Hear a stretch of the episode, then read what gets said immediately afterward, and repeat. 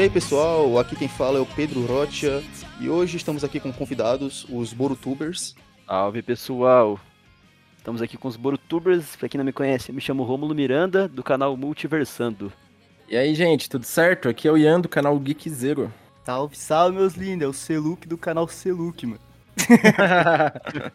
Antes de começar a falar sobre Boruto em si, sobre é, o anime, mangá etc., eu também queria que vocês dessem uma introduzida sobre vocês. Vocês falaram sobre os canais e também ah, como é que veio essa ideia de Borutubers, essas coisas, de como tudo começou, sobre essas expectativas que vocês tiveram com, quando começaram os canais.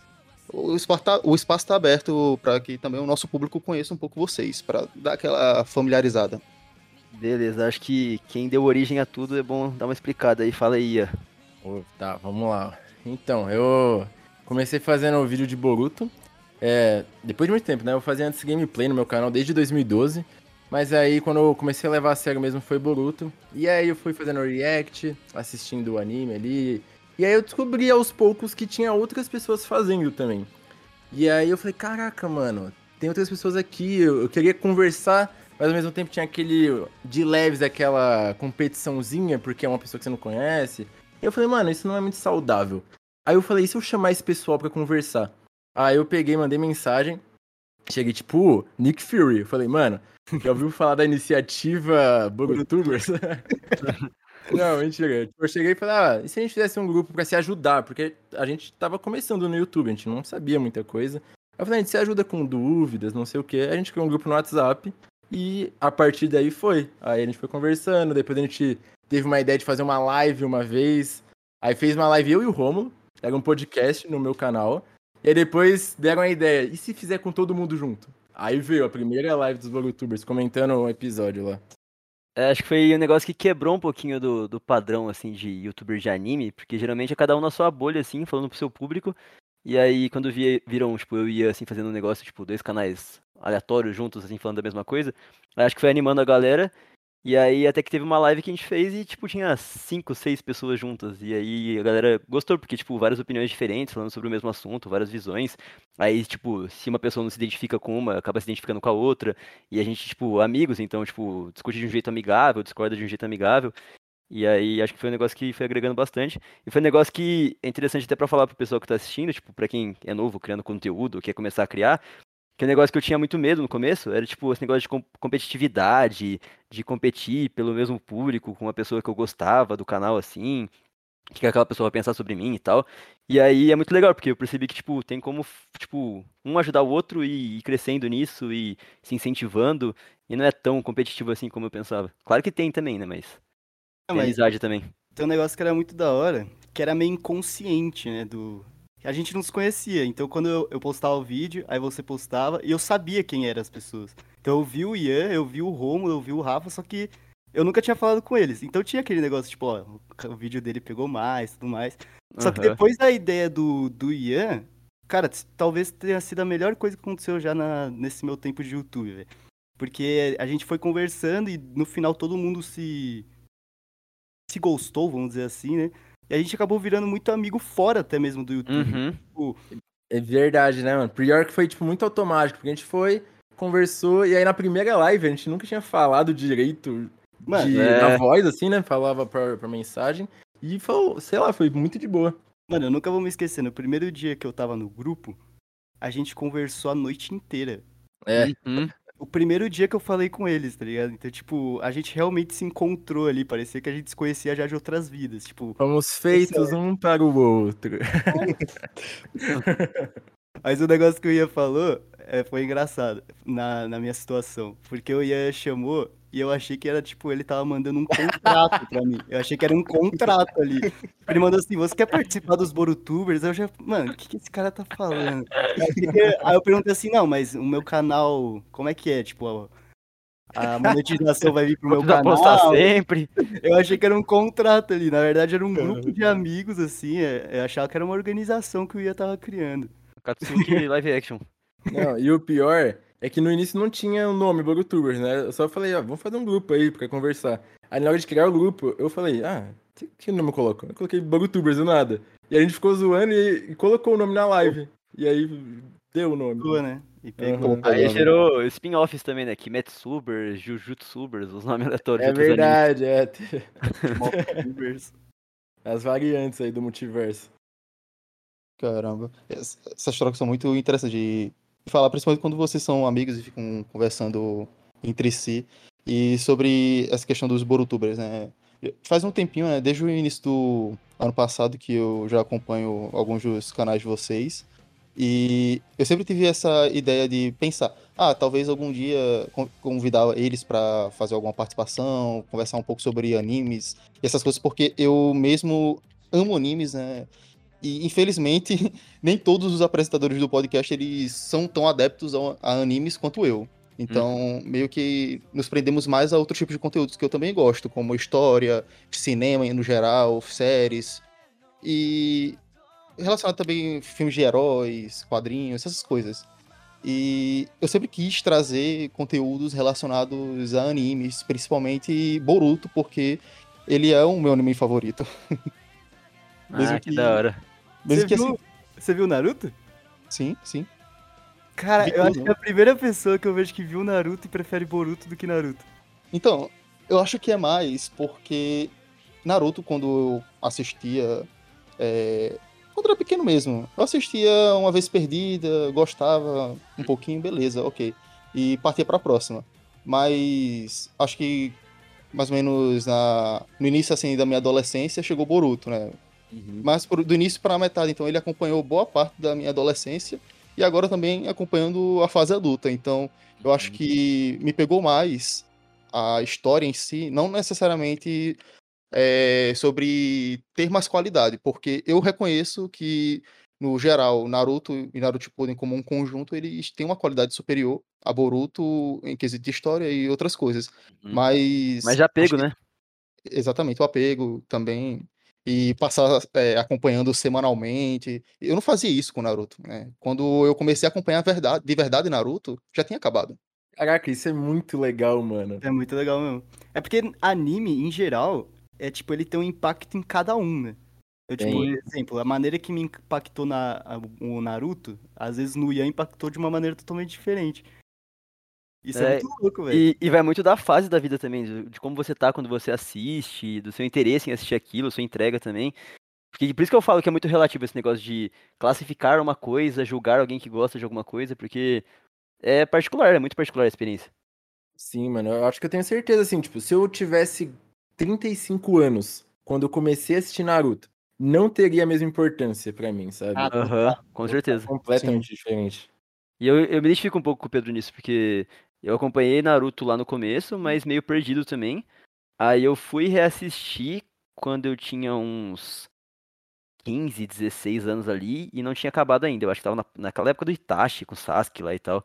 E aí eu não tinha hábito de ler mangá e tal e não fui atrás. E também não tinha muito conhecimento sobre coisa de anime naquela época. Aí eu fui acabar quando eu tinha finalizado também, 2017, 18. E aí, Boruto semanal. E, tipo, tendo um canal sobre isso é uma experiência bem diferente. Então, tipo, eu tenho um apego total também a Boruto. Nossa, isso é uma coisa, porque o Boruto, ele, ele surgiu pra mim de um jeito diferente. Que eu acompanhava Naruto no mangá, quando saía semanalmente, toda quarta. Quem tá ouvindo aí, alguém Ah, lembra? era assim, né? Isso era muito clássico, mano. Eu lembro que teve um mangá que saiu no meu aniversário. Eu falei, obrigado, Kishimoto. Mas aí Boruto, assim que acabou, saiu o filme, depois saiu o mangá, e o mangá era igual o filme. Aí beleza, aí a partir do capítulo 10 que mudou. Aí eu falei, caraca, agora tem coisa nova. E aí eu comecei a acompanhar Boruto mensalmente, depois o anime e tudo mais. E aí, lá pro 200 e pouco, eu comecei a fazer vídeo e mudou completamente minha visão sobre a obra, sabe? Então, é bem interessante pensar nisso. Tem esse negócio de quando criou o canal mudou tudo. Porque eu acho que quando você cria um canal pra falar, você meio que se joga de cabeça, né? No assunto. Uhum.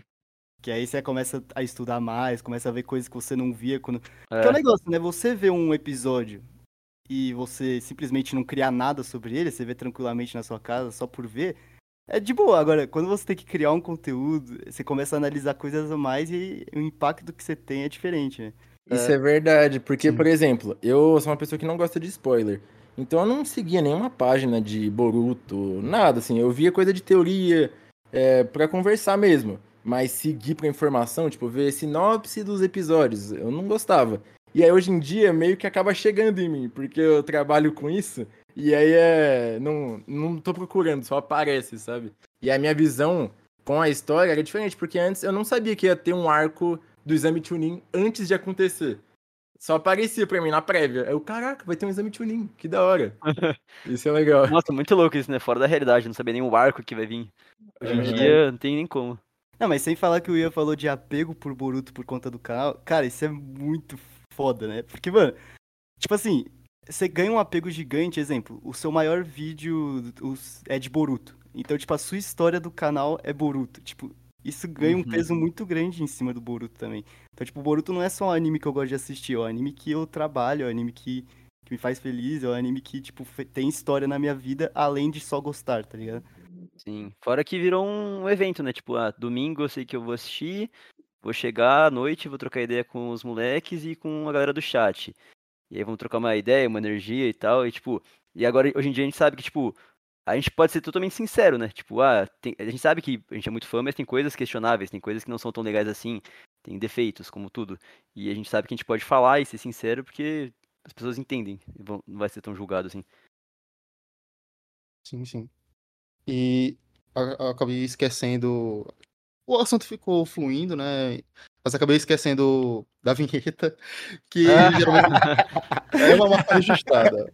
É uma marca registrada, então todos os episódios, todos os é, 67 com esse agora, tinham vinheta, então não posso ignorar simplesmente e quebrar a tra- a tradição por enquanto, né? Então vamos fazer um respiro. Vamos, vamos fazer um respiro rápido e roda a vinheta.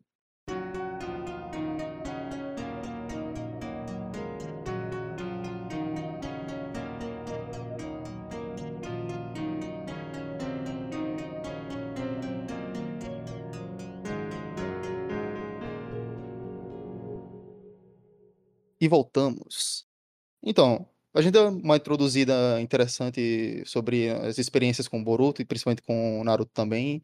E agora vamos falar sobre o anime em si, né, o mangá em si, sobre o conteúdo. E acho que é interessante já começar falando com algo que foi recente, né, com os problemas que tiveram na, no cronograma, com, todo, com a equipe de, de animadores e que acabou entregando um, um ano um pouco atípico né, do, do anime, que foi 2022. É, o, o arco da Batalha. Naval. A lenda. É a guerra dos navios, famosa. Famoso Funamushi. Funamushi, melhor vilão. Com certeza. Só não é melhor que o Inoji, né? Agora com esse episódio de hoje. Nossa, sim, velho. Caraca, mas eu. Falando de barco, eu lembrei que o arco é de pirata, né? Eu nem lembrava desse detalhe aí. Nossa senhora. Será que vai é ser. pirata, mano. Será que vai ser um negócio esquecível que, sei lá, daqui três anos a gente nem vai lembrar mais? Ou vai ser um negócio que Não, ficou marcado? Ficou Vai marcado, lembrar por conta não, do... acho que não. da Coisa fama. marcado, Coisa marcado, ruim a né? gente lembra, velho. Fosse bom. É, É, Seja de forma positiva ou negativa, vão lembrar, né? Que lembrem de mim. É, é, é bem isso. Falem bem ou falem mal, queria- mas falem de mim. Eu queria esquecer esse arco, mas não vai dar, velho. Não, é, 2022 foi um ano complicado pra Boruto. Acho que é quase unanimidade que é o pior ano da produção de Boruto, falando especificamente do anime, porque no mangá até que tava numa fase legal, alguns capítulos legais. É, mas foi complicado porque a gente saiu de um ano muito bom, o melhor ano pro anime, que foi 2021, que foi praticamente adaptando o mangá no anime inteiro. E antes dele, a gente olhava pra trás, tinha um arco original que complementava o mangá, que era, tipo, maravilhoso. E aí a gente ficava com aquela expectativa, né? Ah, agora eles acertaram a mão, quando vier arcos originais vão ser bons e tal, nesse nível. Ou, tipo, mais ou menos nesse nível. Ficava aqui em Konoha, dá pra fazer várias coisas e tudo mais. Arco da guerra, nossa, arco de guerra, vai, vai ser legal. E aí foi se perdendo cada vez mais, tanto em questão de produção de animação mesmo, como de roteiro também. E foi complicado. A Boruto agora está nos voltando a presentear com alguns episódios muito bons nos domingos.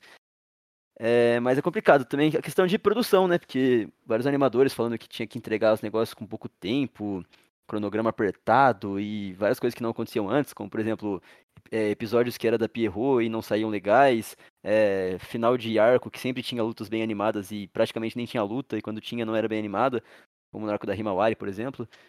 E aí, tipo, desenhos mal acabados, com os personagens com traço bem inconsistente, é, animadores com função que não era para eles terem, por serem, tipo, no, começo de carreira ainda, várias coisas bem complicadas.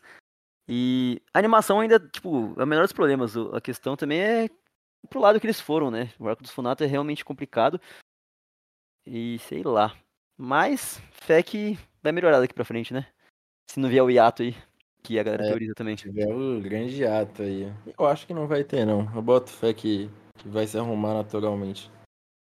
Cara, mas o que o Romulo falou é um negócio muito real. Foi muito 880, velho. Porque a gente É. veio de um dos melhores arcos de Boruto de toda a história de Boruto, de todo o anime, e a gente foi pra um arco que, tipo, talvez seja um dos piores, né? Tipo, e, e, tipo assim, eu acho meio triste pra questão de público. Porque, tipo, É, o arco do... um público novo, né? Então, e embora.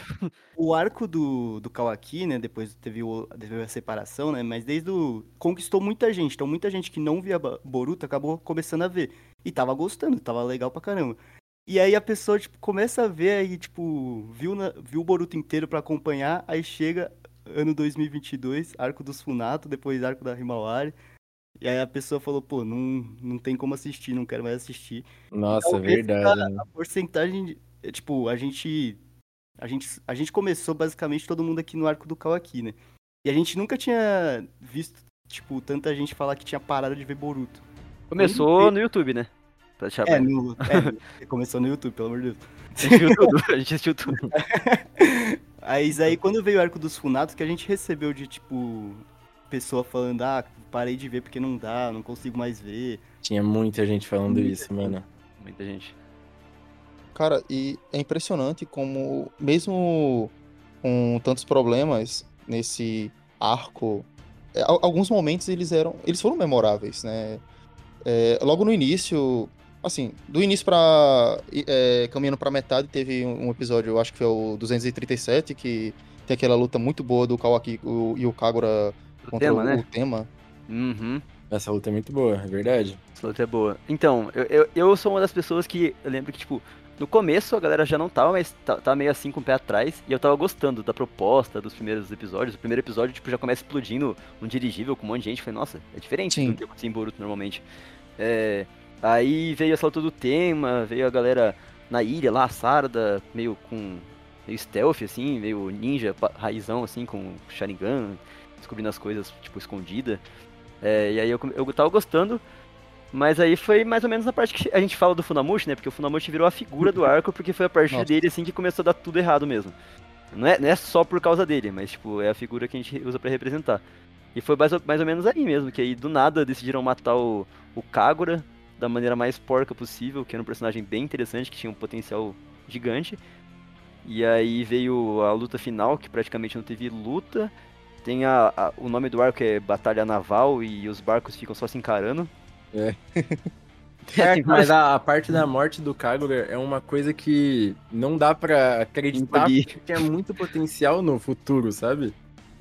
Sim. É Acho que basicamente. também faltou uma construção melhor, né? Da, não de- só da morte dele, mas também do roteiro do arco em si. Ele seria como se fosse o Gara do, do Naruto. É, ele era tipo o Gara, mais ou menos, assim. E aí Uhum. pensa, se o Gara tivesse morrido de um jeito nada a ver no episódio ali. Mas o que eu acho triste desse arco é uma coisa que é culpa nossa, né, no caso. Cara, esse arco enganou muita gente. Tipo, todo episódio, eu lembro que no começo, né, primeiros 10 episódios, por exemplo, aí aconteceu alguma coisa no meio, enfim. E a gente sempre hypava, e a gente achava que ia acontecer alguma coisa muito louca.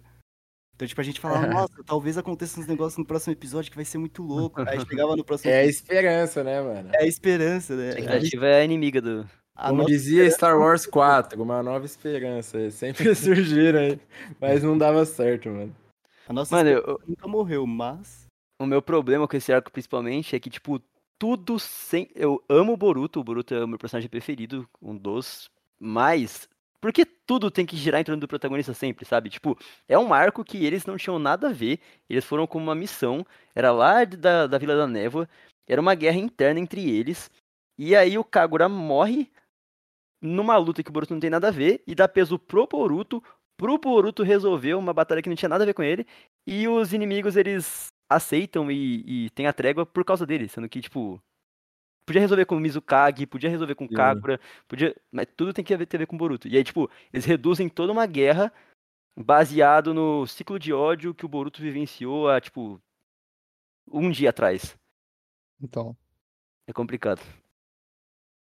demais. E, nossa, o Selo que falou sobre a questão de expectativa com os 10 primeiros episódios, né, toda, toda semana acompanhando isso, e é muito real, porque dentre esses episódios, teve- tiveram dois que foram específicos e tiveram uma ótima qualidade, que foi o que eu mencionei lá do Kagura e do Kawaki, e também o da Seiren, né, que Nossa, aquela luta é foi ótima, aquele- aquela sequência. E depois disso, tudo caiu. A É. expectativa, a qualidade, de tudo, no geral. E isso foi muito preocupante, porque eu estava acompanhando isso semanalmente. E depois que passou esse episódio da Seiren, é, a partir do 243, eu eu acho que é a partir do 244 mesmo, antes do Kagura morrer, que começou é, toda essa queda de qualidade e a partir dali virou uma tortura. E É, foi também torturante pensar que esse arco, ele teve uns seis meses de duração por aí. Uhum. Foi muito tempo. Foi seis Ele meses. durou muito tempo, é verdade. Se ele tivesse durado oito episódios, aí ia passar e beleza, ninguém ia ficar É. falando muito. Mas E- ele durou, sabe? Era aquela. aquele sofrimento que não acabava. É, e, né? e pra mim, pra mim não é nem só a duração, tipo, particularmente pra mim, porque, sei lá, vai que tem alguém que tá assistindo aí e gosta do arco dos Funato e tal, e fala, ah, mas tal arco de Boruto ainda é pior, não sei o quê. Eu acho que é o pior, mas eu entendo, tipo assim, só que a questão é que eu tenho um problema quando o negócio é ruim e ele tenta se levar a sério. Tipo, o arco da Himawari, ele não é legal, tipo, não é bom, mas ele não se leva a sério, é, tem vários momentos ali e tal, passa rapidinho, pronto, Isso assisti. deixa ele divertido também. É, deixa divertido. Agora, esse arco, ele se trata como uma guerra, mortes, não sei o quê, e, e- e o roteiro, o desenvolvimento pra essas coisas é bem. Então, aí eu tenho um problema. Eu acho que esse arco tem muitos episódios bons. Você falou desses dois, mas eu lembro também de alguns aqui que veio na cabeça. Aquele que mostra o passado ali do Shizuma, que ele trai os Tem amigos o- dele. Na... Nossa, aquele episódio é muito legal. E do Among Sim, Us sim. também, O lembra? Among Us, esse episódio é divertido também. Tem o, pass... tem o passado do Ikada também lá, né? Não é Sim, passado do e- e- Ikada. esse é a transformação específico. dele lá. Ah, que ele fica cego, né? Que ele joga o É, a pra trás. transformação dele. aham. Acho que é o 250. É, a a direção desse episódio é muito boa. É. Se tivesse Mas- se- seguido nessa linha, talvez diminuído alguns episódios pra enxugar a parte ruim, talvez tivesse sido um bom arco, melhorado o roteiro ali, mas. é. É. Eu acho que o problema não é nem necess- nem necessariamente a quantidade de episódios, mas a forma que eles. que o roteiro focou em certos personagens. Porque, por exemplo, como vocês falaram que sobre Boruto ter o, o foco no arco, né, e não precisar disso. E esse arco ele apres- apresenta muitos personagens bons. Né, temos o tema, a Seiren, que deveria ter sido muito bem explorada e não Uhum. foi. Eu me esqueci até o nome do, do outro irmão, que agora do. que é o irmão do Ikada. Putz, eu nunca lembro o nome O desse. que era pra ser o principal lá, que é o primeiro que aparece, né? Que salva o Justamente. pai. Eu também não lembro. Cara, Não lembro a única. Ele só teve uma luta, cara. Uma luta. E não foi nem uma luta direito, né? Porque foi só, tipo, uma briguinha de espadas com o Kagura e ele fugiu depois. E ele nunca mais lutou nesse arco. E isso me deixa um pouco revoltado até. Porque eles tinham tanto potencial com vários personagens e mataram todos os personagens que têm potencial. Literalmente Uhum. todos. É. Isso é uma coisa doida, porque eu tenho um problema, às vezes, com anime, de não matar personagem. Eu acho que, às vezes, a, a obra fica segurando o personagem ou por ter fã, ou mesmo por não matar. E aí, sei lá, o personagem fica vagando ali na história sem ter um rumo. O Neji, em Naruto, é um personagem que ele teria que ter morrido, na minha visão, na luta contra o Kidomaru. Porque ele não Sim. faz nada depois. E aí você, tipo, guarda o personagem que todo mundo gostava pra um momento que ele morre sem peso algum ali na, no 10 Caldas. Uhum. E, e então, sei lá, eu acho que às vezes você pode ter um, um potencial jogado fora, que nem é o Kagura, e às vezes você não precisa guardar tanto. Não, mas Então- esse arco é tão bizarro que o- eles mataram vários personagens e o que tinha que matar não morreu, né? É, então. É, que é o, Nossa. Que é o Quando pai dos. o Kawaki dos corta o jugular lá do cara, ele não morre. O Ah, cara propósito, ele Não, também ele- nem, e- nem e- ele teve uma batalha, né, em si. Nem É. teve. E, e ele, e ele não morre pra quê? Vai usar ele no futuro, por acaso? Então, esse que é o não. problema. Esse que é o medo, né? O segundo arco dos Funato vindo aí. Nossa senhora. 2024, hein, galera. Ah, eu- Mas é, falando sobre isso, entra num ponto que é uma coisa que eu tenho um pé atrás com o Boruto também. É uma das coisas que me dá medo no futuro. Que é que Naruto, tirando o caso do Neji, é uma obra que, nossa, fazia uma grande construção pra matar os personagens. Eu acho que todas as mortes são, tipo, muito bem feitas. Pra você sentir mesmo. Tanto em o jeito que morre, como no que isso causa, né? Como a morte causa, como respinga dos outros personagens, desenvolvimento. E nas expressões também, sempre as expressões eram, eram boas. Já em Boruto, tem a do, do Onoki da Kurama, que é muito bem feita, mas tirando essas, as mais recentes, é tudo meio complicado. Tipo, lá no arco dos Funato, a do Kagura é o principal exemplo, mas tem outras. Tem da Ebishigo, que a galera reage meio estranho, e aí depois já, papo, um morreu, ninguém mais fala disso. Aí no arco da Himawari, eles não chegam a matar a princesa, mas se aquela, aquela cena fosse realmente uma morte, a expressão da galera também é muito estranha. Parece que eles não sabem dar um tratamento muito bem pra isso. Aí no arco do labirinto, lá, o arco recente de Boruto, original, o último arco original, morre várias pessoas, só que no final elas não morreram, mas a cena da morte também é estranha. Então eu fico o pé atrás, tipo, imagina, sei lá, eles matam um Sasuke da vida em algum momento e não sabem matar, tá ligado? Sim, isso é perigoso. O Mugino também. Ah, mas Mugino ele, foi bem é um feito, exemplo bom. Que no É. mangá, o Mugino, ele é um figurante. Ele só ali é um Chunin aleatório que morre pra Kunai. E no anime eles pegaram, desenvolveram uma amizade com Konohamaru pra depois, quando chega na adaptação do mangá, ser muito bem construído o sacrifício dele, sabe? Sim. Isso Ah, é um não. ótimo exemplo, que eles fizeram bem. Não só com Konohamaru, né? Com todo mundo. É, com o Boruto, ele com o time 7. Uhum. Os Uhum. quadrigêmeos lá do arco do Dipa também mataram legal. Nossa, verdade, tinha esquecido deles. Eu não gosto dessa parte do arco. o País do Silêncio, os malucos lá, nada a ver. Eu acho da hora. Sobre esses gêmeos, né?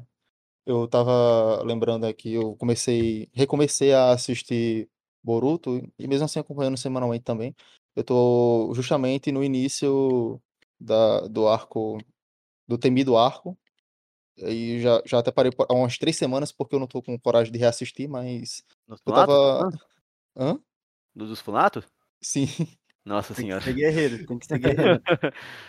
Eu tava lembrando quando, quando eu tava no arco da atuação da cara, eu revendo essa questão dos gêmeos e algumas mortes elas são bem construídas e é interessante, só que as últimas duas eu achei totalmente sem peso, assim, porque, sei lá, é, o, eu, eu não lembro o nome de nenhum de- deles, eu, vou, eu admito também isso, né? E mesmo, e olha que São eu assisti recentemente, olha que eu assisti recentemente, mas, tipo, a, a morte de um deles, né, que ele chega lá, o que o Dipa chega e mata um deles logo de cara. Ok, Uhum. morreu o peso ali totalmente. O outro também depois se sacrifica, tem um todo um, um- uma frase de efeito pra isso e morre e nada acontece, nem nem para causar uma mínima ferida. É claro que eles estavam querendo construir essa questão do Dipa ser um vilão muito É, forte aham. e ser meio que o Nêmesis, né, do time 7 naquele momento. Mas mesmo assim, acaba que desperdiça, sabe, essa construção que eles estavam criando. Uhum. Eles mostram um flashback deles numa árvore lá na vila deles e tal. E tipo, ficou faltando muito no final do arco o Boruto ir até aquele lugar e deixar alguma coisa. Sim, isso poderia ter sido feito. Mas eles preferiram colocar aquela É. questão de, de entregar o, o anel, né, da menina lá. Uhum. da figurante. Mas enfim, acho que falando também a, a- o que aconteceu posteriormente, né, do arco do Sufunato, também teve o arco da Remari e do Labirinto, e agora chegamos no que estamos vendo atualmente, né. Eu até ia comentar um pouco sobre o arco do Sasuke Hitsuden, mas não sei bem o que vocês pensam assim sobre esse arco. Bom, é dividido, mas se o Rafa tivesse aqui ia ser bem mais dividido. Daqui a pouco o Rafa aparece. ah, no geral a gente gosta. No mangá é melhor algumas coisas. Mas é meio que passou, sabe? Tipo, não, é um negócio tão marcante também. Eu acho que, no geral, o que vai marcar bastante, que é bem legal, é a Sakura com o Sasuke. E a batalha final é legal, mas tem umas coisas meio que eu não gosto muito. Eu acho que a única coisa que eu vou levar desse arco é realmente o desenvolvimento que talvez a gente não tenha tido, não tivesse tido, tá certo isso? Caraca, Não teve, variantes do português. que a gente não teve de Sasakura. Sasakura, meu Deus, cara. Sakura e. É o chip, Sasuke. É que era- é da hora. Sakura tá fora de moda, é Sakura agora.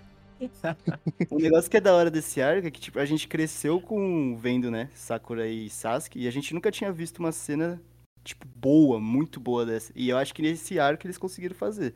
O que, Uhum. talvez o que Então, faltava, né? É porque eu acho que essa é a principal característica da light novel, sabe? É, É. o romance entre eles. Eles tentam construir uma história ali, mas a história em si não é muito complexa, ela é uma história bem básica. É o vilãozinho que quer fazer maldade contra o mundo, e aí tem um plano, beleza, tem essas coisas. Eu, como um fã muito grande do Sasuke, eu acho interessante várias coisas que às vezes algumas pessoas não gostam, tipo, ah, o Sasuke tem muito potencial, ele tem todos os elementos Yin Yang, e aí nesse arco ele usa tipo elemento terra, elemento vento, que ele nunca usou em outro momento, usa gelo. Eu acho isso interessante porque o anime o mangá às vezes trata o Sasuke como bola de fogo, Chidori e teleporte do Rinnegan. Hoje em dia não tem mais nenhum teleporte. Então, é igual o Kakashi na época de Naruto, que tinha os vários jutsus copiados, mas não usava nada. Então eu acho interessante que eles pegaram essa coisa, trataram essas outras habilidades do Sasuke, tinha alguns outros elementos ninjas também que eu acho interessante, de tipo, fazer a missão no stealth, não pode ser descoberto. Aí tem uma fechadura, ele colocou, mapeou a fechadura com chakra pra criar uma chave. Eu achei isso muito interessante. Então, coisas assim eu gostei. Parte da Sakura, esses detalhes, mas de resto, não é nada demais. Os personagens que foram apresentados são esquecíveis. Eu acho que Uhum. pra- não é um arco ruim, mas ele não é, tipo, nossa, top 5 melhores arcos de Boruto. Nunca Não. acharia. Eu Nem acho que se tivessem mais tempo, tivessem construído as, as três light novels, talvez ficasse melhor, assim. Você ia lembrar com mais carinho. Que é ter a parte do Kakashi, do Sasuke, e finalizar com a do Naruto. Sei lá, você ficar mais tempo, não sei. Uhum. É que eu não, É. não li, eu não li as outras light novels, então eu não sei dizer. É, eu acho que é um arco ok com momentos muito bons.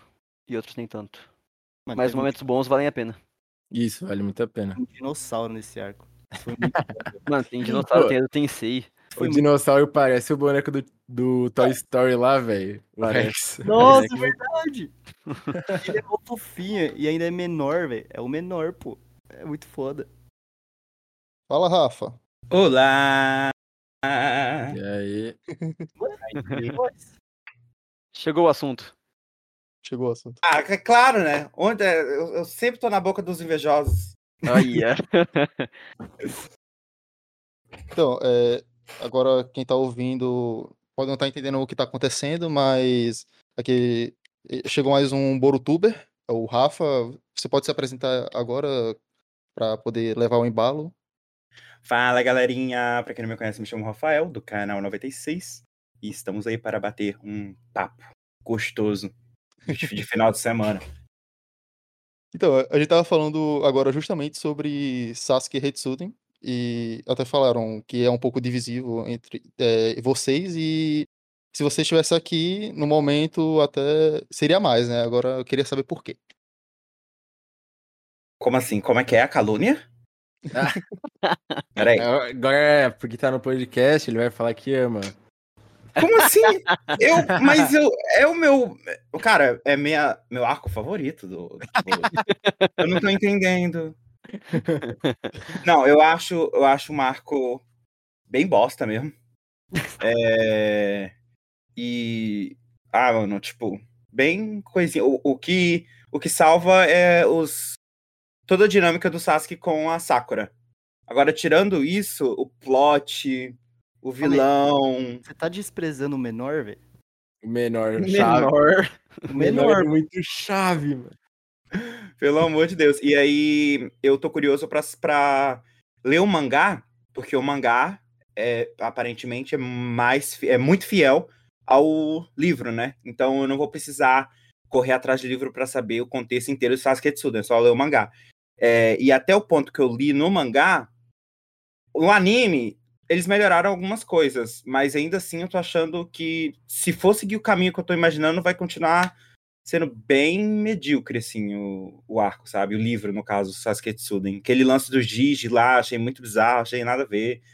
Então, o dinossauro é uma coisa que não deixa problema, mas questão de vilão, plot, ai, plot twist, essas coisas assim, eu achei bem bosta. Aqui no, no anime esse final é muito corrido, nossa, é tudo muito jogado. Tipo, ah, o Gigi, na verdade, é o ninja por trás do cara porque a esposa dele morreu. Aí ele sacrifica pela Sakura. Não, pera, minha esposa tá viva. Não, calma. Vou viver feliz pra sempre com ela. Tipo, tudo. Nossa, em cerca de cinco minutos acontece tudo isso.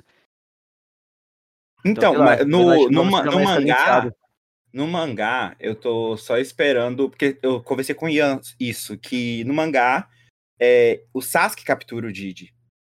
E Hum, aí ele tá trabalhando com um cara lá. Como que cargas d'água. É muito. É co- coincidência demais. Tipo, o Didi que foi capturado pelo Sasuke tá trabalhando com o cara. Tipo, É, então. isso aí é uma inconsistência que eu tô esperando no final do mangá pra ver se vai ter alguma explicação de como que rolou esse plano do Gigi com o carinha lá, com o doutor e tudo mais. Mas eu vejo muita incoerência no em Sasuke Tsuden, que aí acaba me incomodando.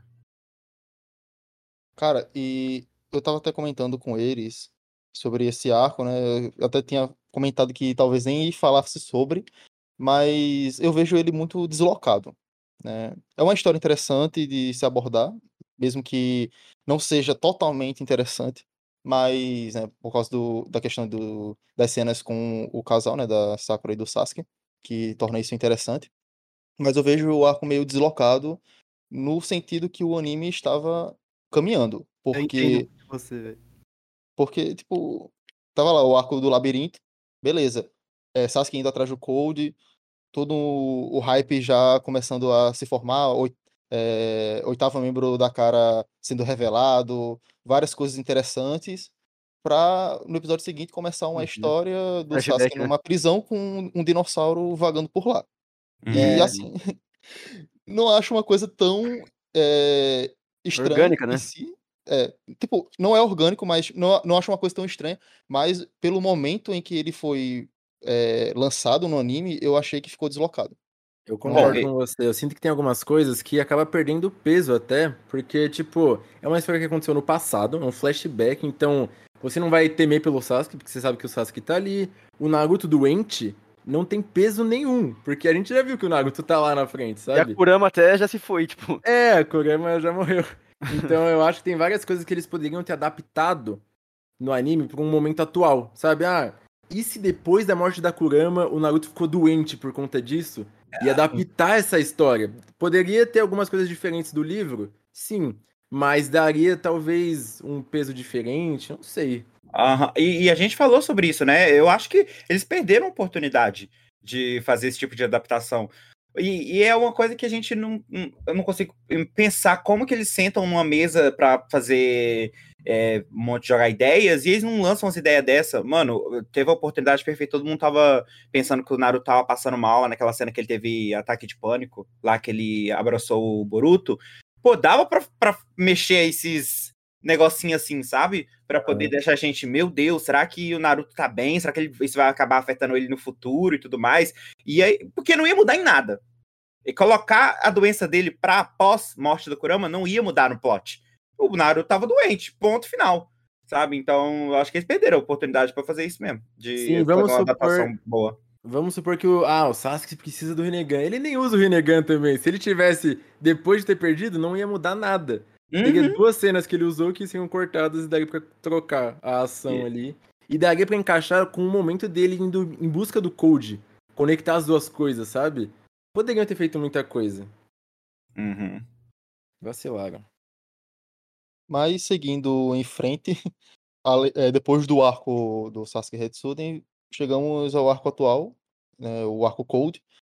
E no início ele começou a ter algumas. eh, já, já teve alguns comentários de pessoas reclamando algumas coisas. No segundo episódio já teve algumas outras coisas um pouco. eh, que, um pouco divisível, né? Uhum. Terceiro e quarto, acho que até agora eu não vi nenhuma reclamação. Não. Aí já conquistou a galera. Sim. Mas o que que vocês acham do, desse início de arco Cold? Ó, eu acho que eu, particularmente, não sei como é a opinião da galera, mas no mangá não é o meu arco preferido. Eu acho que o arco do Kawaki ainda é melhor.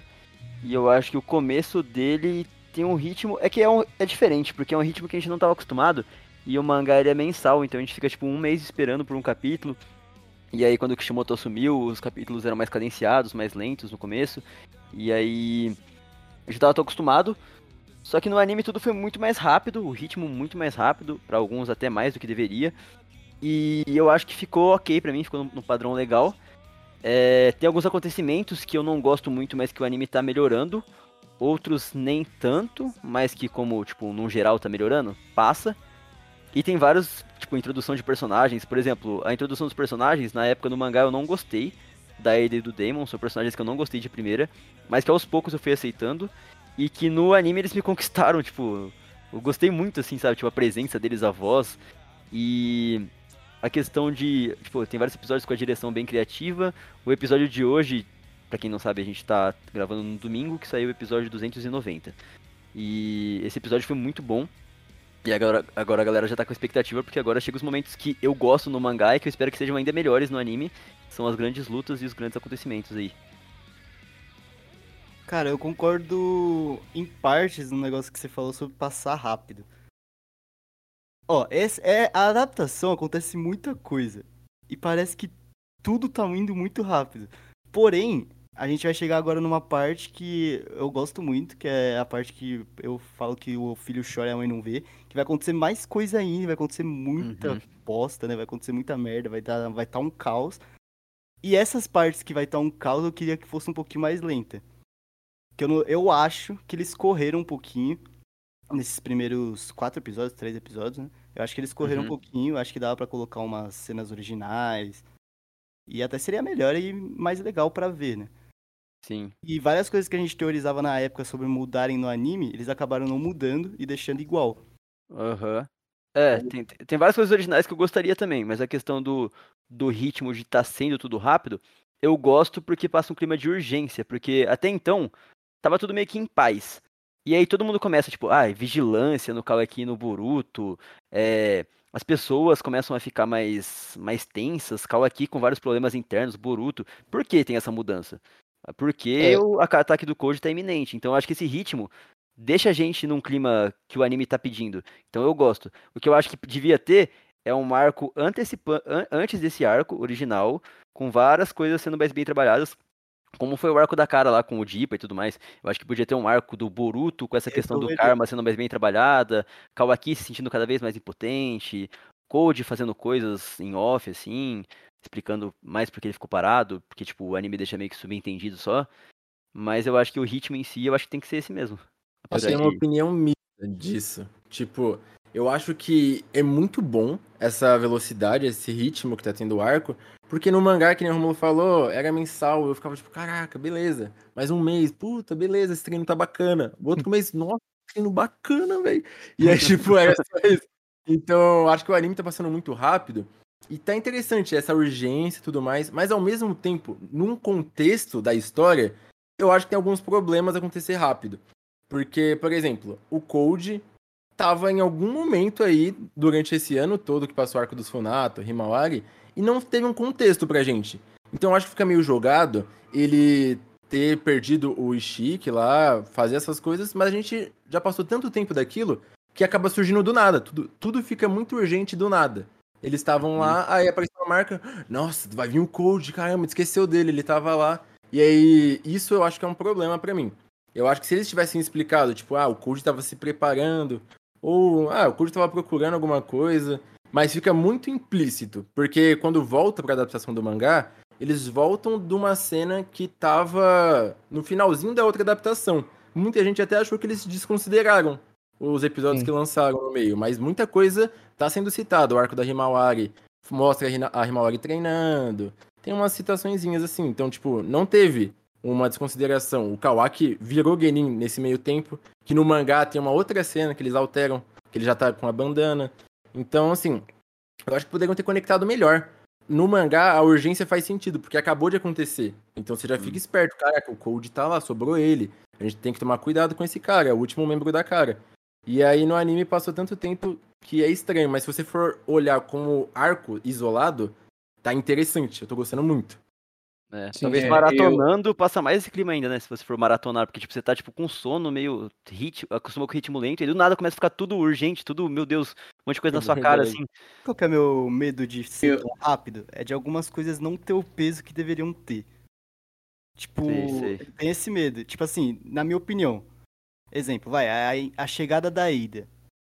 Na minha opinião, tinha que ter um pouquinho mais peso em geral ali do Code. São coisas em gerais assim que eu acho que poderiam, às vezes, são. Às vezes uma pequena frase resolveria tudo.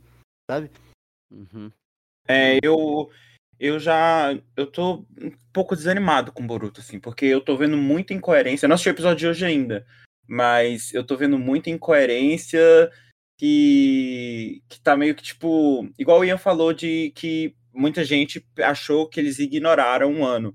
Eu acho que seria muito mais fácil se eles só assumissem logo a responsabilidade de tipo, mano, isso aqui é filler, não, não, import, não é importante mesmo do que as incoerências que eles fizeram nesses últimos episódios, sabe? Tem várias coisinhas assim que dava para resolver, tiveram mil e uma oportunidades ano passado para explorar um monte de coisa e não fizeram. Aí entra no, no caso que o Seluk falou de hum, peso. Ano passado, poderia ter tido algo do Code. Eu acho que o Code não teve tanto peso agora, por um exemplo, porque a gente não viu nada dele no, no ano passado. A gente poderia ter tido tanta coisa e, e eles. E eles. É, o que me irrita é o fato da gente saber que eles tiveram um ano inteiro. Tiveram seis meses de arco de Funato para preencher com alguma coisa. E eles preferiram fazer um arco dos Funato da vida. E isso me incomoda. E daí eu tô preocupado porque tá muito rápido. Eu não, não gosto desse ritmo. É, eu gostaria que todo o arco do mangá, porque tem como, todo o arco do mangá ser estilo arco da cara, mano. Um arco para colocar coisas que vai de, expandir realmente a adaptação, sabe? E, e eles fizeram uma, uma adaptação perfeita do, do, da atuação da cara lá. E eu gostaria que todo o arco de mangá fosse desse jeito, mas eles, para mim, eles se perderam muito nisso. Acho que tá tendo muitos problemas de produção. E essa correria, no caso, que tá tendo, essa urgência, eu tô achando que é mais urgência em relação a estúdio, né? A estúdio, animador, animação, ou seja lá, os planos para o futuro, do que, pro, do que o que de fato eles querem passar pra gente no anime, sabe? Eu acho que é alguma coisa por trás da, das câmeras mesmo que a gente não sabe que tá rolando e por isso que tá tendo essa urgência e não porque eles querem passar pra gente que tá rolando é, esse perigo no anime. Eu acho que é só eles correndo para alguma coisa, seja para algo bom ou algo ruim que a gente vai saber nos próximos meses. Então, não, não curto muito, não. Eu gostaria que tivesse sido expandido, principalmente, que é o, a minha maior preocupação no momento, minha maior curiosidade no momento, é quando chegar em uma cena do Sasuke, que eu quero ver, mano. Se não. Mano, se não tiver nada, nada, só surgir com o Sasuke na vila falando alguma coisa, eu vou ficar muito bolado. Muito bolado. Mano, se for isso, eu vou ficar muito bolado. Porque eles vai.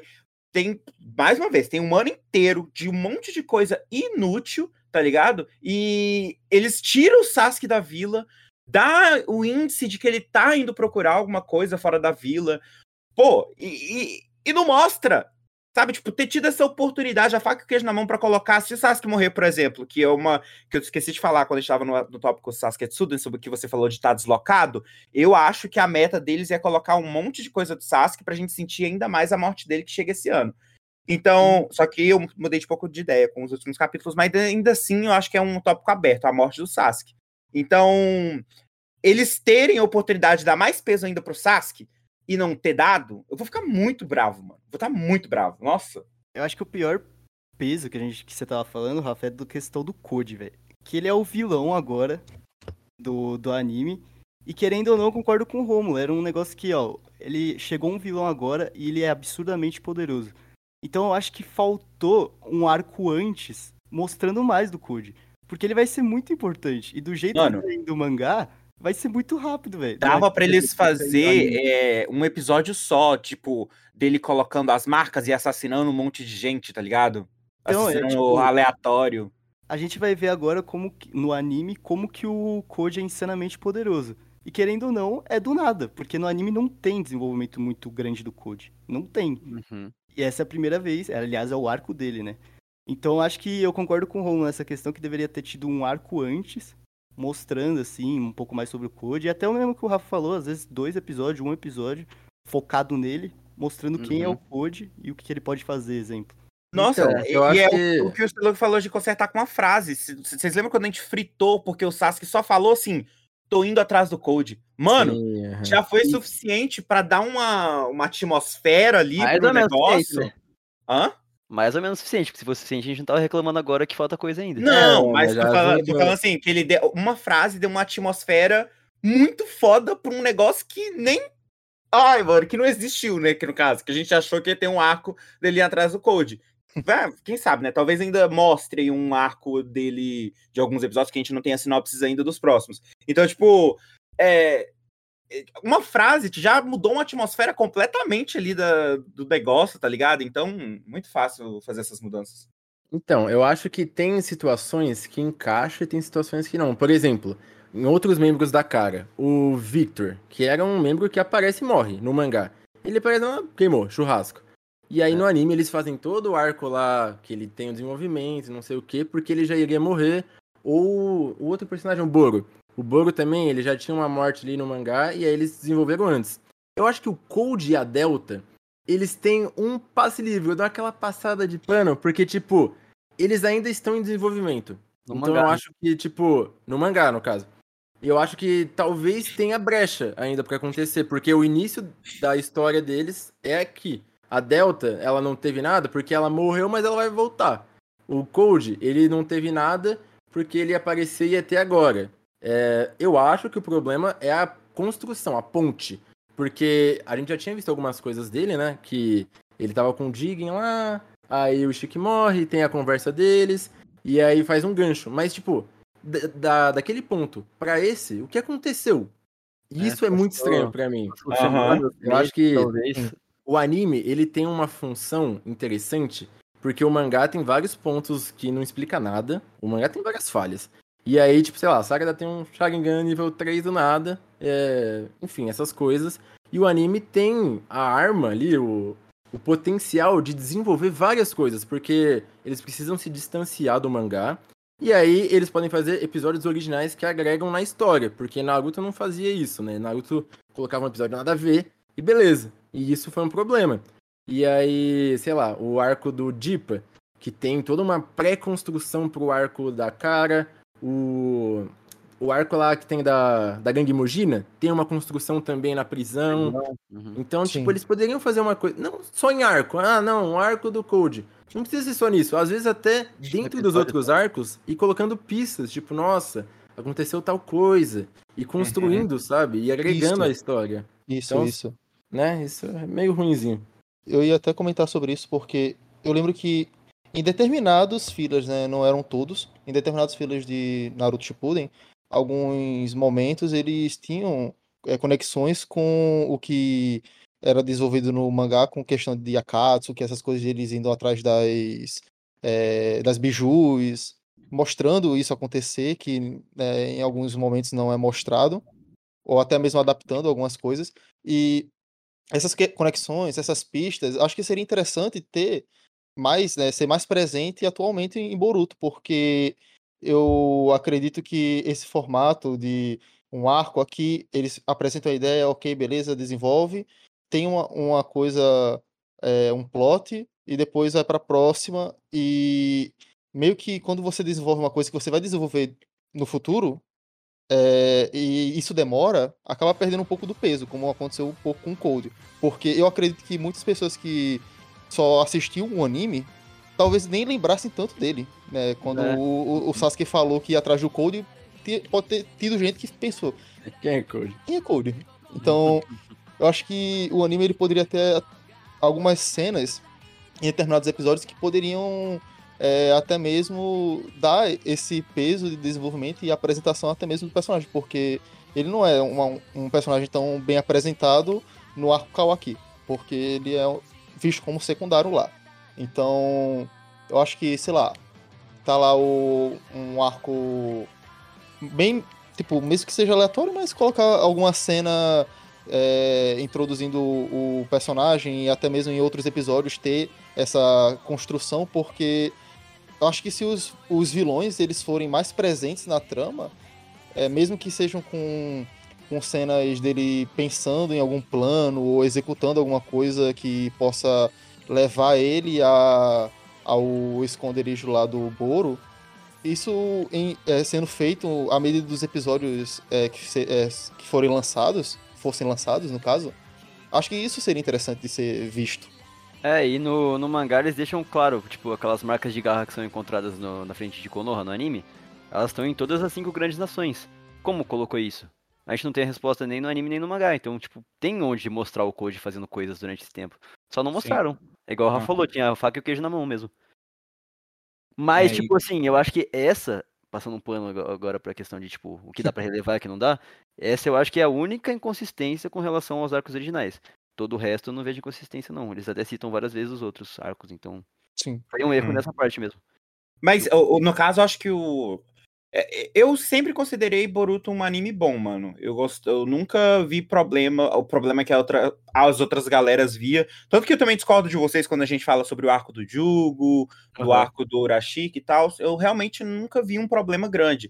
Agora, do ano passado pra cá, que, que para mim se tornou um grande problema.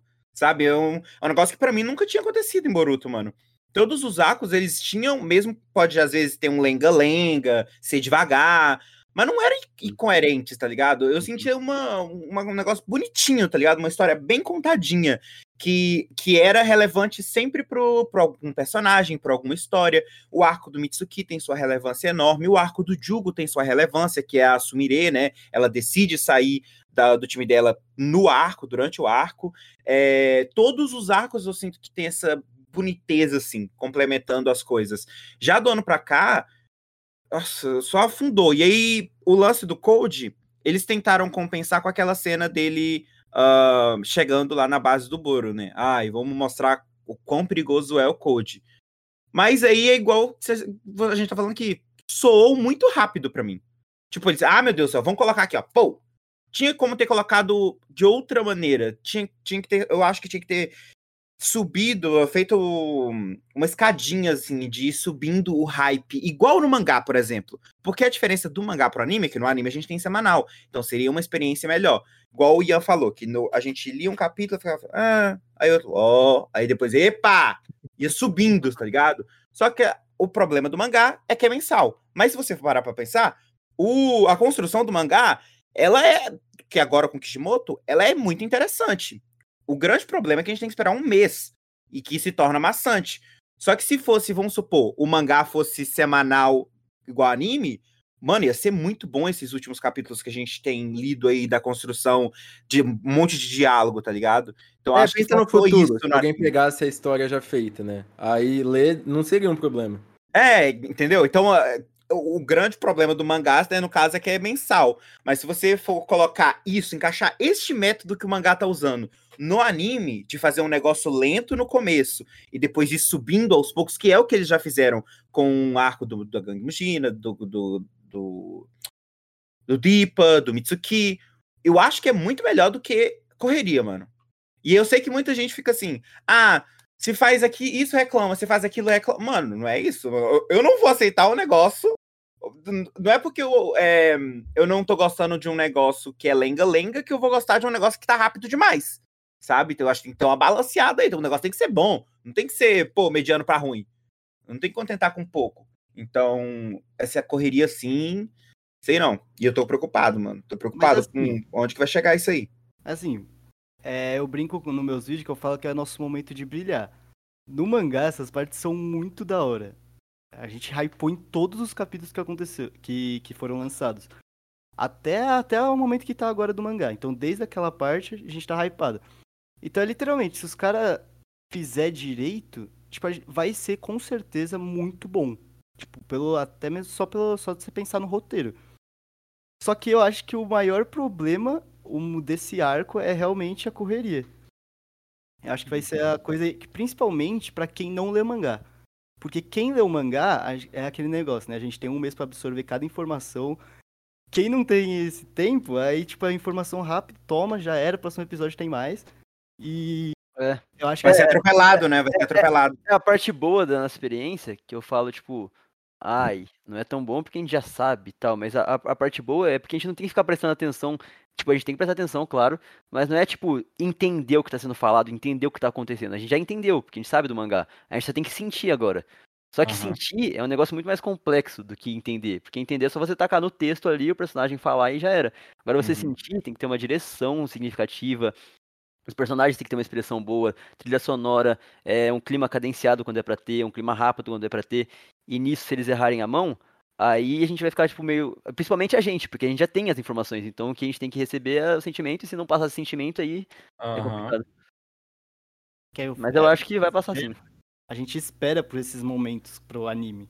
Sim. Então a gente sabe de cada cena, a gente tá assim, ah, essa cena vai chegar. E essa cena tem que ser da hora. Se for rápido, Então, é, eu, eu, tô preocupado também com a fiel, com, o quão fiel tá sendo ao mangá, mano, porque eu acho que a parte mais divertida de acompanhar Boruto é você teorizar as mudanças que pode vir, que sempre veio, mas aí por conta desse último ano e com essas mudanças que tá tendo agora de ser fiel demais ao mangá, já tô começando a ficar preocupado com as mudanças que não vão acontecer. Por um exemplo, é, coisas que eu tô bem curioso em relação às mudanças. O negócio do Sasuke, que é o que eu tô mais preocupado com o negócio das informações. É, o, a, o Boruto com Momoshiki, do tempo, tá ligado? Uhum.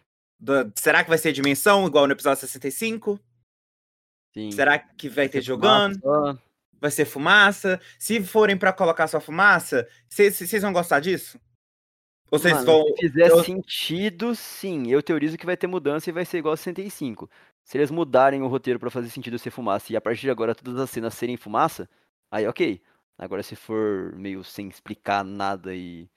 Aí vai Eu ser- acho que se não Porque forem aí é mudar- praticamente tratar aquela dimensão como. Ah, Ex- descartamos ela. Exatamente. É, não- e o é. Jogão, principalmente, né? jogar É, o Jogan ainda dá pra entender, porque o Jogan parece que tá vindo, tipo, base pra ele agora no mangá, e eles não querem jogar de qualquer jeito. Contra o Ishii, que teorizavam que ia vir e não veio, então. Se não é pra vir, não quero que venha só como fanservice, eu quero que venha com sentido. Então, ok, seu Byakugan. É, só espero que venha logo no mangá e se Não, define aí Não, que não, não, não- digo na questão do Byakugan. É porque a, a cena de mais peso que a gente pode dizer do Jogan é quando ele conversa com o Momoshiki, no episódio 65. Ah. E, e, e aí, tipo, eu, o Jogan eu não me preocupo tanto se ele não aparecer. Ah, se não apareceu, não apareceu. Só que. Se aparecer, talvez ainda seja até pior, porque aí descredibiliza o Jogan em relação ao mangá, né? É, então, a gente tem que ver depois qual que vai ser a regra pro Jogan aparecer, porque no momento a gente não tem resposta. E já apareceu em várias ocasiões diferentes. E aí, por que, Uhum. que ele apareceu numa situação e em outra não? Aí no é- mangá, se ele não aparecer, por que, que ele não apareceu naquele momento, sabe? Por que, que Uhum. cortaram isso? É, isso é estranho. Então, é- é- essas, essas são essas coisas assim que eu tô preocupado, mano. Que eu tô. eu- porque se eles forem continuar fumaça e tempo parado, eu não acho que vai ter explicação nenhuma. Eu acho que só vai ser copia e cola do mangá. Uhum. Então, eu não vou gostar, não, mano. Que é como se eles estivessem rebutando a informação lá do episódio 65. E Ah, vai ser. pensei numa coisa. Hum, E se o Jogan tem relação direta com aquela dimensão e a fumaça seria outra coisa? E a explicação deles seria essa, pra estar diferente. Mas aí tem que ter uma explicação do. Ah, a explicação. Porque quando- É porque quando tem a morte do Momoshiki, eles dão aquele zoom no Jogan, né? Aí é Uhum. meio que tipo, ah, tem alguma relação, eu não sei, teria que explicar de algum jeito. Mas aí teria que entender por que, que teve essa mudança. Porque no mangá, no episódio 65, a cena no mangá é com fumaça, não tem a dimensão e não tem Jogan. Já no anime eles É, mudaram. no, então, no anime, no anime teria que ter explicação. Porque essa habilidade, teoricamente, é o quê? É o Momoshiki quando ele conversa com o Boruto? Então, se for tem a ver com o Jogan, aí tem mais a ver com o Boruto. Porque pode ser tipo, ah, o Boruto tava com o Jogan ativado e o Momoshiki quis conversar com ele. Quando o Jogan tá ativado e ele quis conversar, eles vão pra essa dimensão. Quando o Jogan tá desativado e ele quer conversar, aí é só fumaça. É, Pode ser pode isso. ser uma coisa assim. Ou eles podem falar que, tipo, ah, depois de que o Momoshiki entrou no. tava no Karma, né? Aí mudou as coisas, porque até então ali não era, ele era em- relação ao Jogan, sabe? Uhum. Eu acho que isso vai ficar na nossa imaginação. A gente nunca vai. É, vai ter que interpretar pra não ficar ruim, sabe? É, é, a gente. Red, gente, eu quero chorar, mano, pelo amor de Deus. Red Canon. Pelo amor de Deus, isso é muito triste, mano. É muito triste. E supondo que uma- o Jogan vai aparecer, de fato, no mangá, ah, vamos, vamos- vamos supor agora, por aí, quem sabe eles já não colocam agora, porque a gente tá muito perto do mangá, né? Os, os Hum. episódios de agora, eles não estão longe. Já coloquem porque vai trazer o Jogan em breve, tá ligado? Aham. Aí eu Espero eu. Aí Mano, eu- Acho que eu não, não vou esperar isso não, mas se Não, não é, não, não dá ideia, não dá Se ideia. acontecer top. É, mas, tipo, pra fechar esse ponto sobre adaptação, a questão é que, tipo, quando a gente, a gente pega pra comparar o arco do Kawaki, né? No arco do Kawaki, ele é escrito, na época não tinha o Kishimoto, o Kishimoto era só criador, supervisor, e tava nas férias da, da cabana do, do lago dele. E a gente tinha o Kodachi escrevendo o mangá, e ele como supervisor do anime também. Então ele pegava o próprio roteiro dele no mangá, ia lá no anime e corrigia o que ele achava que tinha que ser corrigido. E funcionava muito, porque, tipo, é a mesma coisa que, sei lá, um escritor escrever um rascunho e pegar e corrigir depois, a versão final. Tipo, é bem difícil você errar duas vezes, tá ligado? Sendo crítico com o seu próprio material. Aí, assume o Kishimoto, e parece que eles acham que, como Kishimoto, não precisa mudar muita coisa. Tipo, já tá bom o material básico. será? Ou Pra quem? será que Kishimoto não tá permitindo essas mudanças? Talvez. Ah, eu acho difícil, porque o Kishimoto, tipo assim, tem vários autores que geralmente influenciam no anime diretamente, porque vão lá e querem supervisionar seu trabalho, querem acompanhar e tal. O Kishimoto com o Naruto, ele era um cara que não, não, não aparecia em nada, tipo, tanto é que tem um monte de filler porque ele não ligava muito, tipo, não acompanhava. Com o Boruto, já teve vários toques que ele deu em animadores, a questão do filme dele, teve várias entrevistas que ele já deu, mas de lá pra cá, desde o filme, desde o começo do anime, ele não aparece pra nada, gente. Não tem entrevista do Kishimoto, não tem aparição em Jump Festa, não tem nada. É, tem até os Então- rumores de que ele nem escreve realmente. É, Boruto. tem até rumores que é mentira, que ele não escreve e tal. Não é o pessoal Kishimoto. assina lá ele- embaixo. Eu não duvido, não. Eu não acho que seja real, mas. Mano, ele desenha pra outras obras. Isso eu acho isso absurdo, gente. Ele desenha pra outras obras no Jump Festa, mas não desenha Boruto. Eu fico passado com isso, mano. Isso faz o mínimo sentido na minha cabeça. Mas se Né. continuar fiel desse jeito, vai chegar no mangá muito rápido, porque a gente tá a 16 capítulos de distância do Uhum. atual. E, cara, tá adaptando dois praticamente, um e meio, dois por episódio. episódios. Então, Uhum. chega rapidão, sabe? O mangá demora um mês pra sair, o anime, uma semana. Então, Uhum. ó, a, po- a oportunidade perfeita tá vindo aí, que é o Sasuke. É. Eu acho que tem como eles fazer Um uma, arco um arco dentro dessa explicação dele. Quando ele for explicar, pular pra história, tá ligado? Igual Nossa, fizeram com o. Sasuke Tsuden. Ah, você vai criar um trauma. Toda vez que o Sasuke falar, vai ter flashback. Não fala, Sasuke. Não, O O Sasuke, Não, só Sasuke fala, não fala. Sasuke só fala pra trazer flashback ou pra Sarada não virar Chunin. Entendeu? Então eu acho que seria uma oportunidade pra mostrar pra gente que, o que, que o Sasuke tava fazendo, tal. Ou talvez, mano, eles nem coloquem a cena agora, porque não é relevante, né? Ou é? Não, não é. Ela pode existir depois. Tipo, ah, é, é, é aconteceu isso, relevante Aí pro- corta pro Sasuke. E aí depois volta ele pra vila e conta a cena. É, É, as funções que. As falas do Sasuke são importantes para os personagens saberem coisas novas, mas é tudo coisa que a gente já sabia. E até então no mangá também os personagens não fizeram nada com essas informações, né? Não, é isso que eu tô falando. Tipo, a informação não, não, Não altera nada. Não, muda- não alter- não altera nada. Tipo, a gente pode tirar aquela página do mangá, E colocar lá que- depois. é, que É. não, vai, não vai mudar nada. Então, Nossa, talvez. isso seria animal, hein? Se fizessem isso. É porque, mano, porque, assim, a gente sabe que a localização daquele lugar lá onde ele teve o flashback lá é muito longe de Konoha. Muito Uhum. longe de Konoha. Como que ele vai chegar em Konoha?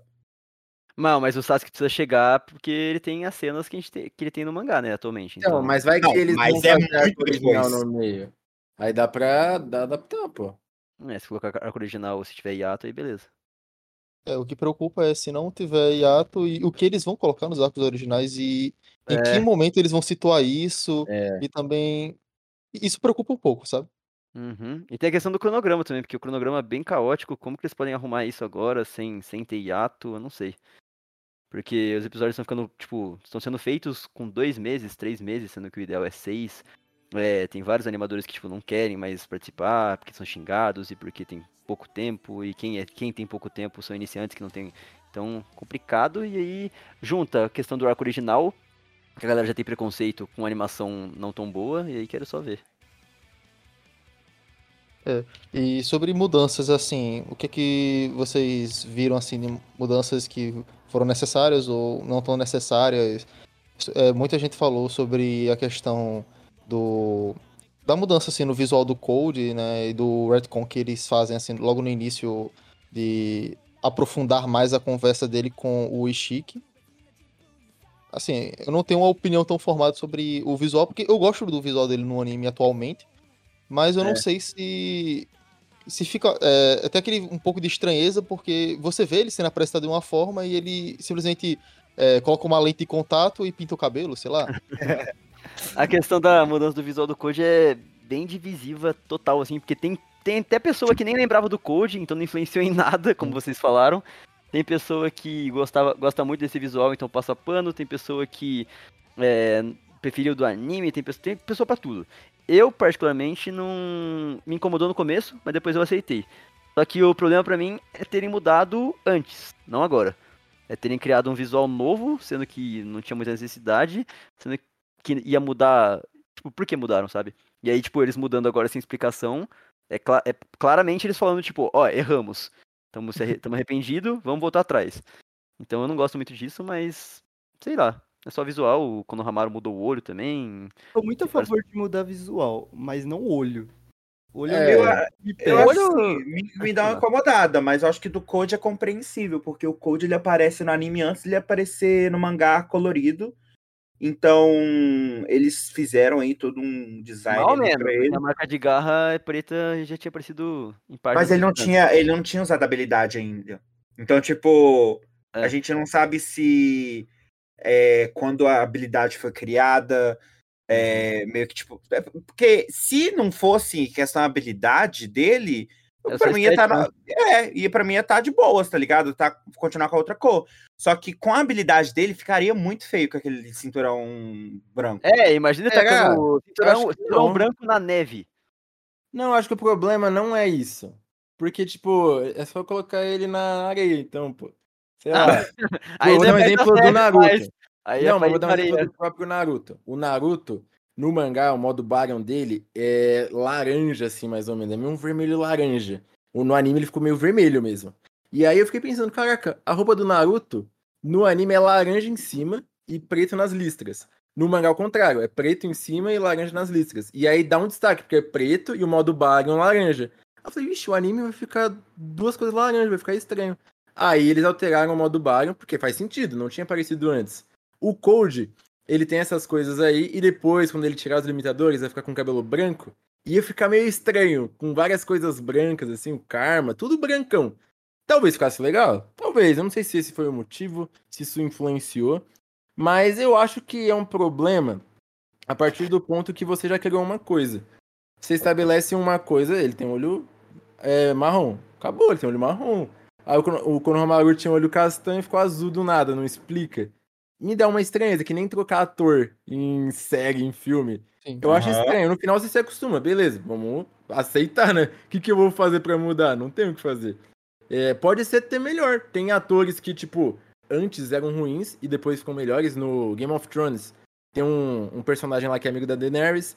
Ele era um ator aleatório lá, beleza. Passa uma temporada é outro. E o outro é muito bom. Mas é estranho essa Mas na hora, na hora que mudou, não sabia nem quem era, velho. Então, isso é estranho, sabe? Tipo, as roupas dos personagens, beleza. Todo mundo troca de roupa, Não, mas tranquilo. tem um negócio em Boruto. Que, tipo assim, o universo Naruto, na real. O universo Naruto geralmente não muda design. Então, tipo É. assim, quando muda. Menos o Sasuke, né? O É, Sasuke tem cinco a cada Não, arco, realmente. tá ligado? Que é favorito do Kishimoto, né? Não, e em Boruto, eles até que tem muito design, mano. Não, mas demora. E, tipo assim, o que eu quero dizer, que quando Mais que é Naruto. mudar, se fosse um negócio que fosse, sei lá, basicamente, tem, tem anime que muda em todo episódio e a pessoa tá com um design diferente.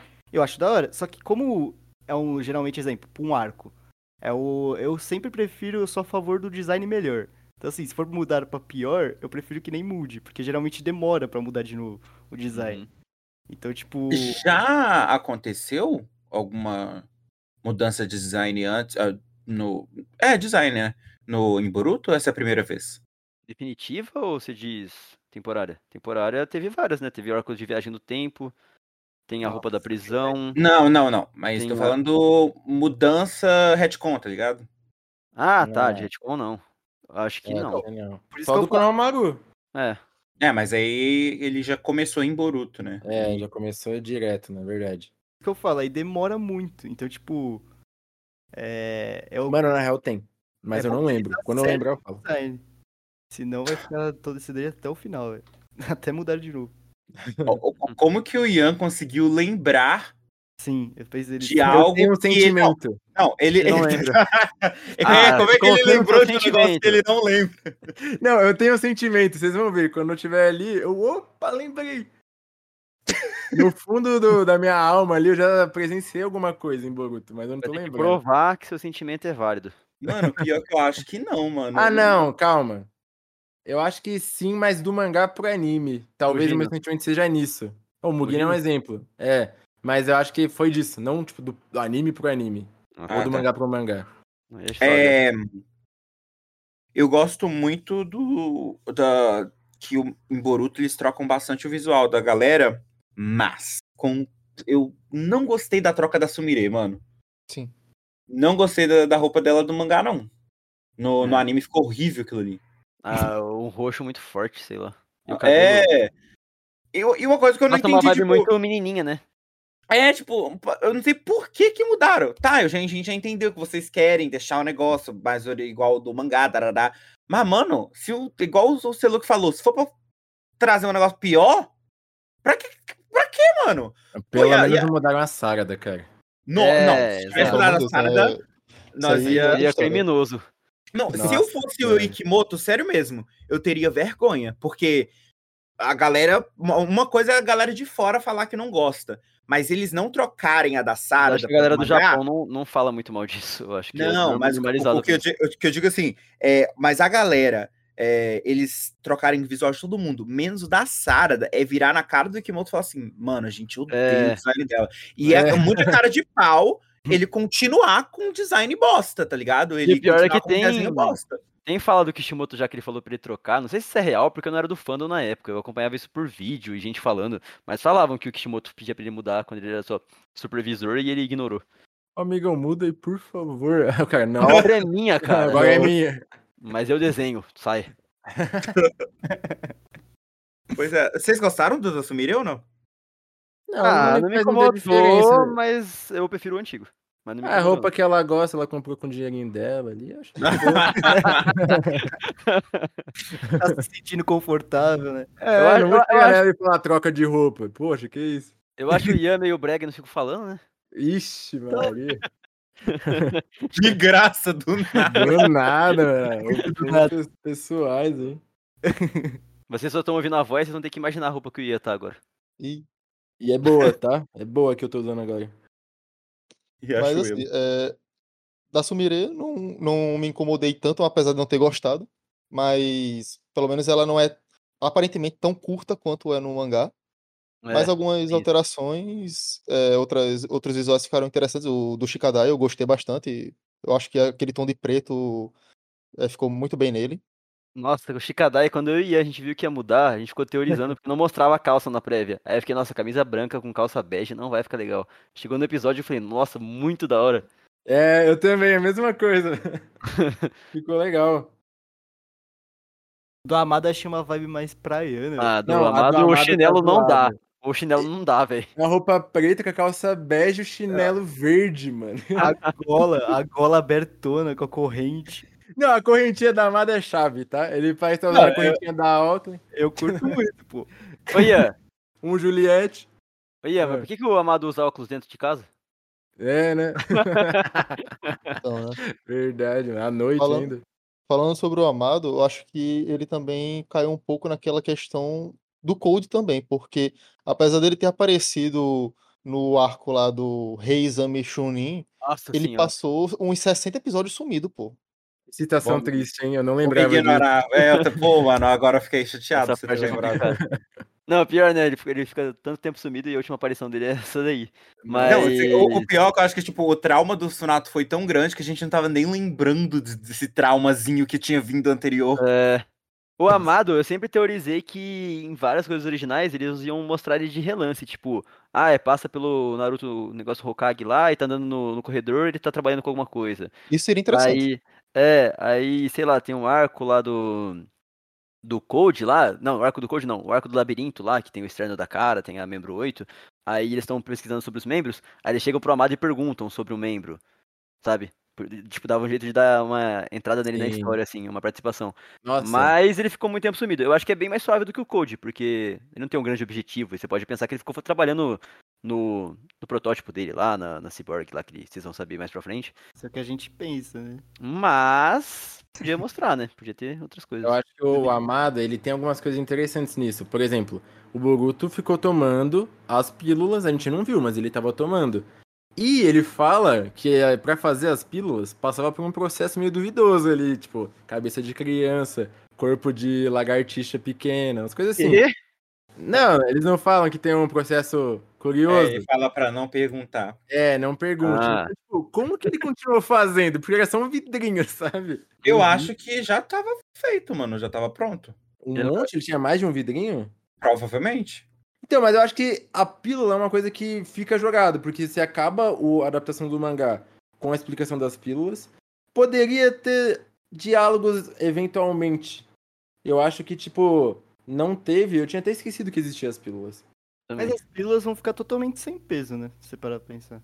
Assim, Então, só que elas vão ser Ah, importantes as pílulas agora. são temporárias, as pílulas são temporárias mesmo. O Acho da pílula já vai acabar aqui, né? É, É, vai acabar agora.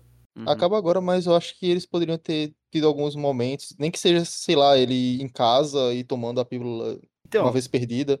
Porque assim, depois que é apresentada, né, a- que as pílulas são apresentadas no final do arco do Kawaki, é, só vem ser citadas novamente lá após a morte do Kagura. E é Uhum. uma coisa, uma cena de 12 minutos dele conversando com o time 7 sobre isso, né, Uhum. falando que tá fazendo efeito, essas coisas assim, e que ele poderia até usar o karma é, eventualmente. Só que ele não usa depois. É só agora Uhum. no arco code. Uhum. Então, É. tem um negócio, quando saiu as pílulas no mangá, a gente fez um monte de teoria e tinha muita coisa que poderia acontecer com as pílulas. E ela ficou sem peso, na minha opinião, as pílulas ficaram totalmente sem peso no anime. Ai, o Joker. Eu acho que no mangá ela funciona bem. Porque É, a então- história ela vai a partir disso e já acontece coisa legal. No anime, por exemplo, tinha um. Quanto ele tinha que tomar? Uma por dia? Falava alguma coisa assim? Como é Uma Não. por semana? Não Acho tinha o não. prazo ali, né? Ele Porque sei lá, ele tava lá nos Funato, ficou dois meses. Eu não vi nenhuma mochilinha com as pílulas. Onde que tava? Ele colocou duas Não, no bolso? Então, o que dá a entender nesse começo de arco é que ele nunca parou de tomar. Eu, acho que é suave, mano. Tipo, eles não mostram, tipo, o- tudo que eles fazem durante o dia deles e o Boruto tomando a cada 15 episódios e Mas é tal. porque é uma coisa importante, não é tipo, sei lá, vou almoçar. É uma coisa que, tipo, tinha função na história que agora vai ser desencadeada uma coisa. Eu A partir É, daquilo.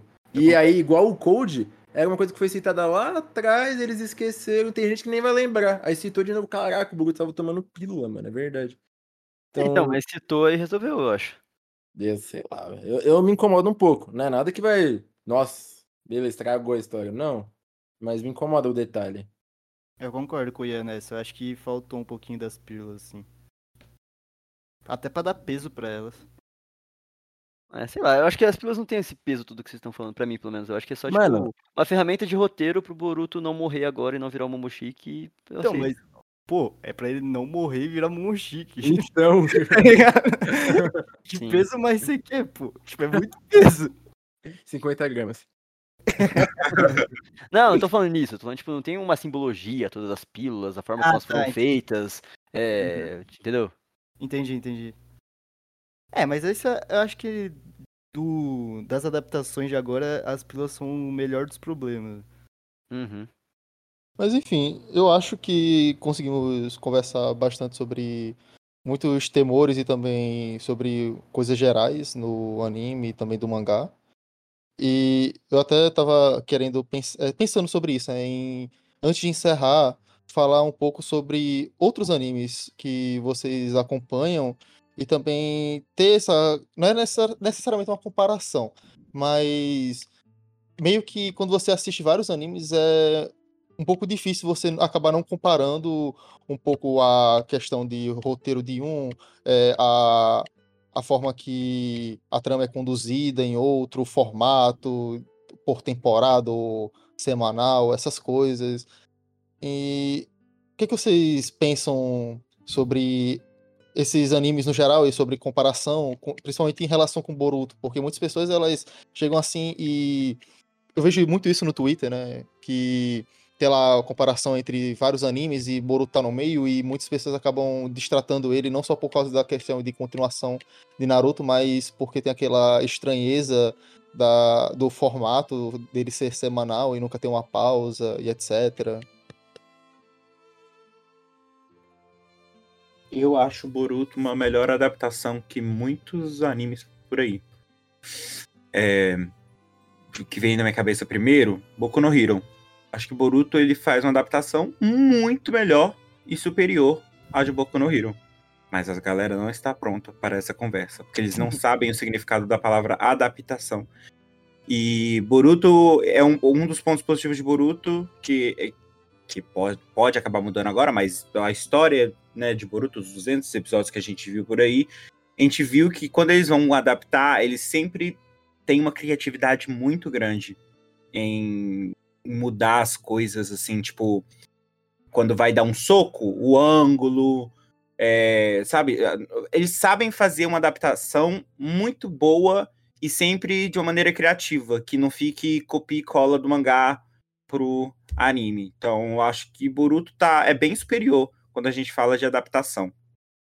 É, eu acho eu... que tem obras que pede mudança e obras que não. Sei lá, quando uma obra é sei lá, é difícil falar isso, mas é uma obra perfeita em algum. Não precisa ser a obra inteira, mas tem um momento que é muito bom. Se você adaptar do mesmo jeito, o anime vai ser uma adaptação muito boa também. Tipo, beleza, ele fez uma direção boa, trilha legal e adaptou os planos do jeito do mangá, ou a mesma estrutura. Eu acho que às vezes isso não influencia, na minha opinião. Eu acho que Boruto faz muito bem isso, em mudar e, e até quando faz igual também. Só que não sei se isso é, determina acho... se é bom ou não, sabe? Você é melhor. Eu tenho uma opinião um pouco diferente, que eu acho que sempre tem que mudar alguma coisa, porque a experiência de você ler, de você assistir, é diferente, e o criador que fez o mangá, ele não geralmente não está envolvido com o anime. Então é basicamente um artista pegando o trabalho já feito e tentando é, emular em uma outra obra diferente. Geralmente isso tira um pouco da criatividade e as coisas diferentes, que pode, tipo, ideias que poderiam surgir na hora, porque você está se limitando. Uhum. E, e, acho também que dá pra, tipo, você usar a obra para conversar. Por exemplo, sei lá, você pega uma obra que foi escrita há 60 anos atrás e hoje em dia ela não teria o mesmo impacto que ela teve na época. Então dá pra você mudar um pouquinho pra atualidade, conversar mais com a nova geração, é, aproveitar as cores e, a, e as vozes de um jeito diferente, é, adaptar falas. Então, sei lá, acho que é, ganha pontos comigo quando eles é, usam e abusam da criatividade para adaptar uma coisa. Não que eles mudem a cena, mas eles vão adaptar para anime, sabe? É. Tipo, mano, são duas coisas completamente diferentes. Mangá e anime não é a mesma coisa. Uhum. E aí, querer, querer deixar o mais próximo possível do mangá, eu vejo como um problema. Não em, em ser fiel. Eu acho que ser fiel é uma coisa Agora, você querer deixar exatamente igual ao mangá, com qual qual a sua intenção em fazer isso? Porque é. não, não deixa uma coisa melhor. Não, não, não, não deixa um conteúdo bom, tá ligado? Não, não sai um uhum. negócio. um anime foda. Deixa uma coisa bem. sei lá, meh, medíocre. Até eu, porque... acho, eu acho que isso não é regra, porque, por exemplo, é, que nem o Romulo falou, tem histórias que você pega de tempos atrás que você precisa adaptar, ou até histórias atuais, que a adaptação, ela até melhora a história. E, sei lá, o Naruto Sasuke vs Momoshiki, um exemplo que eu acho o anime muito melhor. Todas as adaptações ali fez o, a cena ficar muito melhor para mim. E outras que era muito igual, eu não gostei, tipo Naruto Sasuke vs Jigen. Eu acho que ele é tão idêntico que me incomodou. Tipo, caraca, não ficou tão legal. No mangá eu amo, é a minha parte preferida ali de, em relação à luta. Então eu acho que tem situações que isso é, mas eu não acho que isso seja uma regra. Porque tem muita adaptação que ele pega, ele pega a essência. Obviamente é uma, uma mídia diferente. E você não tem que contar sempre como se o leitor tá indo pro anime. tem pessoas que não leem o mangá e você vai trazer essa história para um novo público. Sei lá, é The Last of Us.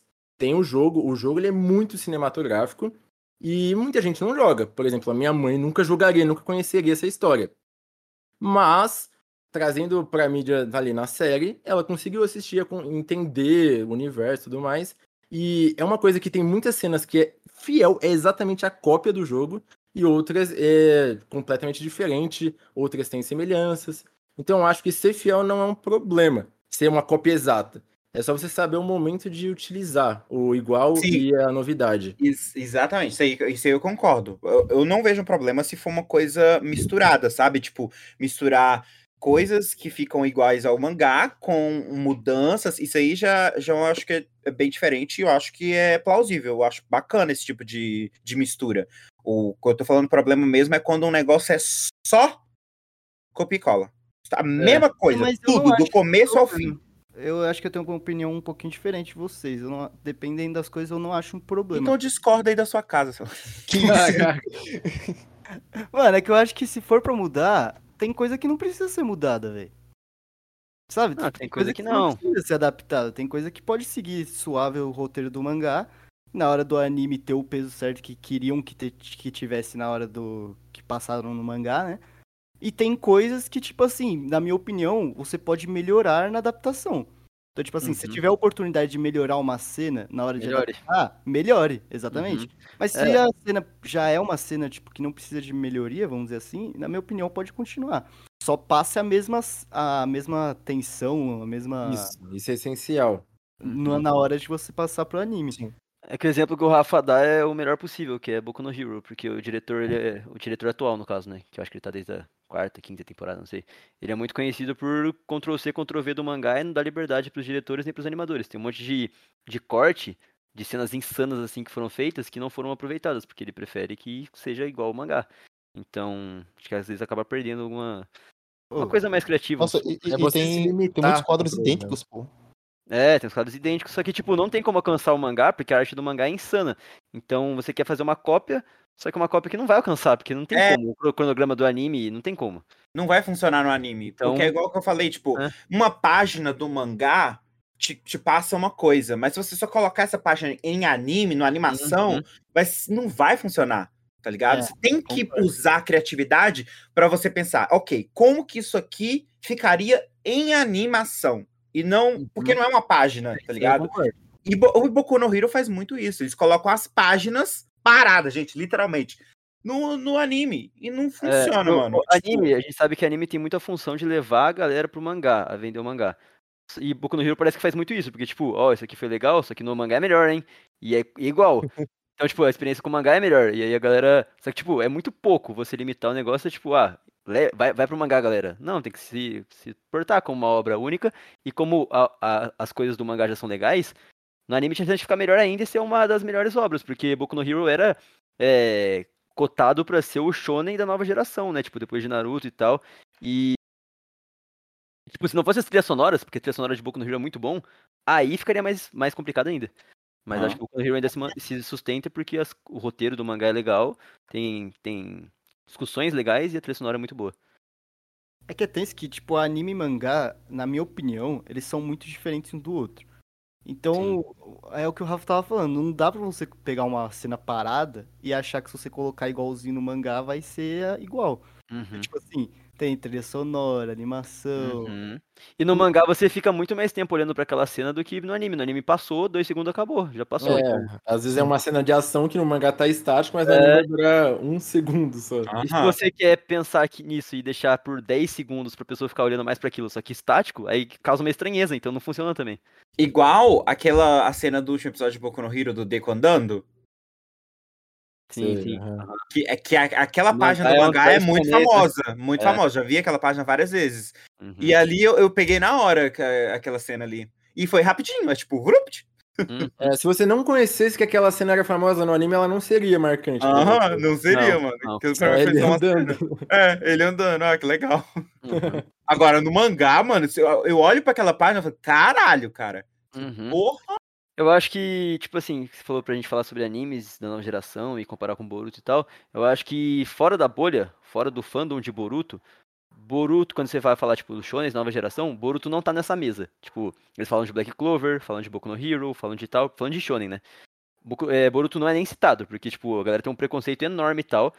E eu acho que, tipo, baseado no que a gente acompanha e, e no que é sendo feito, claro que agora é complicado falar isso, porque a gente tá numa fase não tão legal de Boruto. Mas se pegar ali no auge do arco do Cal aqui, eu acho que Boruto tinha que estar tá, sim nessa discussão. E eu acho que a galera, tipo, por exemplo, a gente, a gente assiste, a gente vê várias falhas. Eu acho que tem que ser assim, as pessoas têm que assistir pra, fal pra falar. É, tem muito preconceito em cima de Boruto, sabe? Isso que é complicado, porque é uma continuação de um anime que não acabou tão legal, e aí tem o começo complicado, é, filho mimado, não sei o quê, e tem muito preconceito na internet, porque a galera pra acompanhar. Então, acho que Boruto é foda porque eu não, eu, tipo, não gosto dessa injustiça, assim. Eu acho que, tipo, tem falhas, eu sempre falo sobre elas, e eu acho que todo mundo tem que falar, ficar passando pano pra nada, não. Mas é complicado, porque é meio é injusto. Tem aquela história do tipo, a primeira impressão é o que fica. A gente teve é. um filme que mostrava um Boruto completamente diferente do que ele é hoje em dia. E aí o pessoal criou um ódio pelo personagem por conta do que ele sentia pelo Naruto. E até não entendia exatamente o que era a cena. Falando dele ser mimado e ah, ele ser justamente o oposto, né? É. Então, eu acho que criou uma, uma impressão do anime. E. Mas sei, cara. Eu acho que o pessoal tem que dar chance para assistir, porque se você só. Ah, eu não gosto. Isso é com tudo, sabe? Tipo, pô, por que, que você não gosta? Você ouviu alguém falando, você assistiu. Eu acho que se você assistir e não gostar, tem total direito. Tipo, tá, eu não curti essa sequência. Sei lá, eu reclamo de coisas que eu amo muito. Sei lá, Shingeki no Kyojin, citando outro anime. É o meu segundo anime preferido. Se você analisa partes da história, a construção de como ele queria, o Isayama queria passar a mensagem dele, de discussão sobre é, preconceito, enfim, um monte de coisa lá, é impecável. Eu amo, eu acho que é uma obra-prima, em vários sentidos. Mas ao mesmo tempo, eu não tô gostando muito de várias coisas que tá acontecendo no anime. E isso, tipo, não me impede de gostar ou não gostar. Sei uhum. lá, eu acho que a pessoa tem que ir mais aberta para as coisas. Sim, e eu acho que Boruto, mano, é uma coisa que.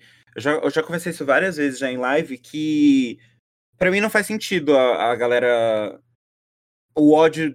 Nem no começo, mano. Porque para mim, o Boruto.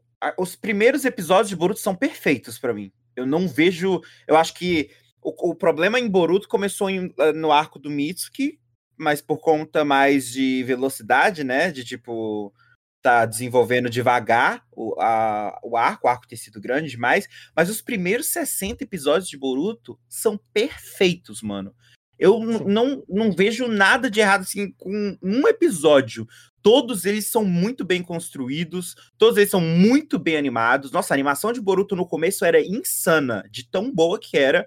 É, eles é, fizeram adaptações, mudanças muito interessantes, introduziram personagens muito de uma, de uma maneira muito legal, desenvolveram a galera toda, os personagens secundários. Então, tipo, quando alguém fala que não gostou de Boruto, tentou assistir Boruto, não gostou desde o começo aí começa a odiar, eu não entendo muito bem essa, esse negócio dele. Porque aí a gente vai perguntar por quê, a galera por quê? Porque tá comparando com Naruto.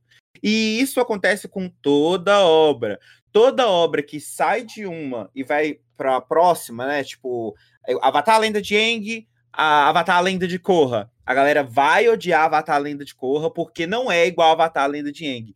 E aí isso tá tudo grudado com nostalgia, porque a nostalgia não te permite a gostar de, uma pro, de um próximo uma obra que é relacionada àquilo. Você vai ficar uhum. guardado na, naquela caixinha ali para sempre. Ah, e não... É com tudo, com tudo. Música, com tem aqueles ah, eu gosto do rock dos anos 90. Exato, e sim. Aquilo era o rock de verdade. É, aí, é... Tá e não, mano, e não se permite, e não, e aí a galera cria esse preconceito que ela não se permite a gostar de outras coisas. E olha, eu sei que Naruto é melhor que Boruto. Mas eu gosto tanto quanto, mano. Eu gosto uhum. tanto quanto. Eu sei que Eng é melhor do que Corra. Mas eu gosto tanto quanto, quanto Corra e Eng, mano. Eu gosto exatamente igual.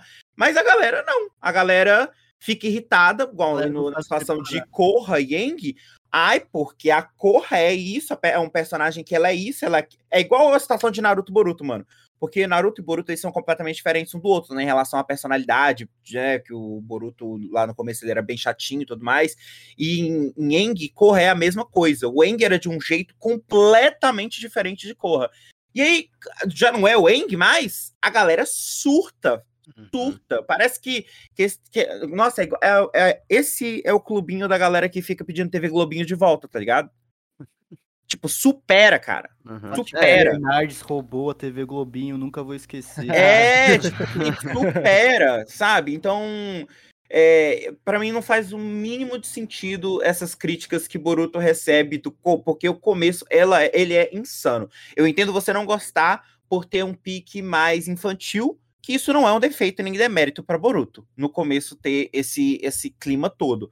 Uh, e eu acho até interessante, porque eles estão querendo não que os barbudos fiquem vendo Boruto. Eles queriam pegar uma nova geração de pessoas para acompanhar a obra igual a gente acompanhava Naruto. E... Mas pegou os barbudos, os barbudos falam mal e é bom no final porque dá engajamento do mesmo jeito. É, mas, yeah, e aí, tipo, nossa, mano, é, é chato isso, né? É chato, porque a gente. É, é legal igual a gente aqui, que a gente dá a chance de. A gente se permite a gostar de outras coisas. A gente, pelo menos nós quatro aqui, a gente, pô, mano, a gente tá sempre assistindo as outras paradas, a gente tá nem aí. Entendeu? Se veio depois, a gente não fica comparando com o anterior e fica diminuindo o próximo trabalho por conta de nostalgia. Eu acho que nós quatro que a gente se dá bem por conta disso, porque a gente tem a mente muito aberta quando se trata de consumir qualquer coisa, sabe? A gente não fica é. com esse preconceito que a galera da internet tem, que eles são muito afobados. É, eu acho que o interessante é quando a obra que era vista com mal, maus olhos é bem vista quando sai uma nova coisa. Tipo, vou usar um exemplo de Star Wars. Hum, é, existia a segunda trilogia, os prequels ali, um, dois e três quando saiu foi muito criticado, não sei Nossa, o quê. Tem um horrível, certo? Assim, não que seja horrível, mas, tipo, a visão das pessoas era a mesma de Boruto, por exemplo. E aí saiu a nova. Caraca, mas eu lembro tão bem de quando o Anakin lutou com o Obi-Wan, sabe? Uhum. Tipo, falando se fosse a melhor maravilha do mundo. Tem Provavelmente um... quando sair um Saruto da vida, é, Boruto vai ser incrível. eu ia falar isso não, agora.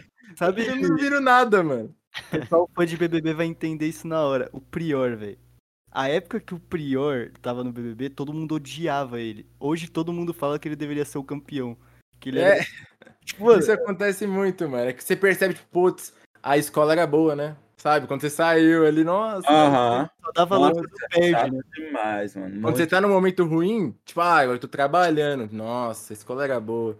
Aí quando você não estiver mais trabalhando, putz, trabalhar era bom porque eu ocupava a cabeça fazer alguma é. coisa. Então, eu acho, eu, eu acho que nostalgia é um, é, um, é, um, é um sentimento positivo, né? Pô, te traz sentimentos muito bons. Mas tem que ter um limite de, na nostalgia da galera para não impedir de viver, né, mano? Porque, nossa, você cria um sentimento ruim. Porque, pô, passa Boruto na sua timeline e tu já tá querendo impulsivamente xingar e falar coisa ruim, é porque tá te afetando de uma maneira negativa, cara. Então você tá deixando a nostalgia te derrubar. Então, eu acho que nostalgia tem que ser medida ali, tem uma medida certa para não extrapolar e acabar se tornando uma coisa negativa, porque nostalgia é algo muito bom. Eu acho que é só saber separar, né? Tipo, exemplo, a gente tem a nostalgia demais em Boruto. Então, quando a gente vê uma cena da hora de Naruto, a gente é, in... às vezes é até inconsciente você pensar na história dele. Então, tipo, é só saber separar tudo certinho que, mano, dá certo. É, ter, ter, ter o sentimento de nostalgia na medida certa e tá. tá eu, vou, eu, vou, eu vou fazer. Fiquei com vontade agora, vou fazer um mapa mental sobre Boruto. Eu vou colocar, tipo, duas setinhas. Você é hater de Boruto? Sim, não. Se não, ok. Sim. Você assistiu Boruto? Sim, não. Aí, se ah, sim, por que você não gosta? Se não, por que isso tá te incomodando? Tá ligado? Uma boa ideia. Mas enfim, eu acho que é, podemos encerrar por aqui. Foi uma ótima conversa, foi muito bom conversar com vocês e conhecer vocês também, mesmo que né, de uma forma meio distante. Mas uhum. como eu até comentei que eu acompanhava vocês desde o início do ano passado, se eu não me engano, e sempre tive essa vontade de ter essas trocas aí, conversar, de falar sobre Boruto com outras pessoas, porque assim, é, eu acho que eu só tenho, no máximo, uns três amigos que assistem. Então, é meio complicado, até mesmo para fazer conteúdo sobre isso. Um podcast que tem outras pessoas, né? Por isso que eu também pensei nessa ideia de trazer convidados, de falar um pouco sobre essa obra que eu gosto tanto, né? Que, faz, que fez parte da minha adolescência barra início da vida adulta. Uhum. É, eu, eu entendo isso também, eu também sinto isso porque eu criei o canal principalmente pra ter com quem falar, porque a minha roda de amigo é de festa, de, de falar de futebol, de coisa de mais, tipo, sei lá, de coisa de trabalho, de coisa mais pra, tipo, mais da vida adulta, assim. Eu não tinha muito com quem conversar com as coisas que eu assisto, que eu, que eu gosto, assim, desde sempre e continuo gostando muito. Então, é foda isso, mas é legal saber que tem pessoas que você se identifica, que, que conversam sobre essas coisas. E dá pra você, sei lá, eu não sei qual que é a frequência que vocês têm o podcast, mas dá pra você fazer um bloco so- sobre anime, sobre esses assuntos, e aí chamar outras pessoas, quando você quiser chamar a gente também de novo pra gente aparecer, acho que a gente tá super Com disposto certeza, aí, cara. porque foi uma conversa muito legal. Com certeza, eu vou chamar, com certeza. E em 2024 aí a gente vai tá indo pra Natal, porque o podcast vai ser pessoalmente, né, vai ser ao vivo. Boa. Eu ia falar exatamente isso, velho. que agora já tem mais quatro amigos aí pra você falar de, de anime agora, pô. É, Enfim, muito obrigado aí pela participação de todos vocês. E eu até ia falar isso também sobre em breve fazer outras coisas de animes. Com certeza eu vou chamar vocês e eh, ter uma- mais trocas interessantes sobre essas coisas e até mesmo sobre falar outras produções. Vocês falaram sobre Game of Thrones, Star Wars, e eu curto muito tudo isso também, então é, é interessante falar eh, sobre tudo, Uhum. tanto que isso foi o que me motivou também a criar o podcast. é, uhum. falar sobre cinema e séries. E acabou se transformando nisso. Vamos fazer dois anos já, agora em abril. Então, foi isso, hora. Basicamente. Já tem história, Ai. já. É, Foi mais ou menos o tudo. tempo que a gente tem também. Já tem história pra contar, já. Para o Ian, né, que o Ian é velho de internet. 2012, pô. Ancião já. Tudo. Então é Por isso eu tenho uma barba grande desse jeito. Ah, e identificou com os barbudos que falam mal, né? Então é isso. Muito obrigado. Valeu aí. Que Até mais. isso. Até a próxima. Valeu. Tamo Valeu. junto. Mas. Tamo junto, hein.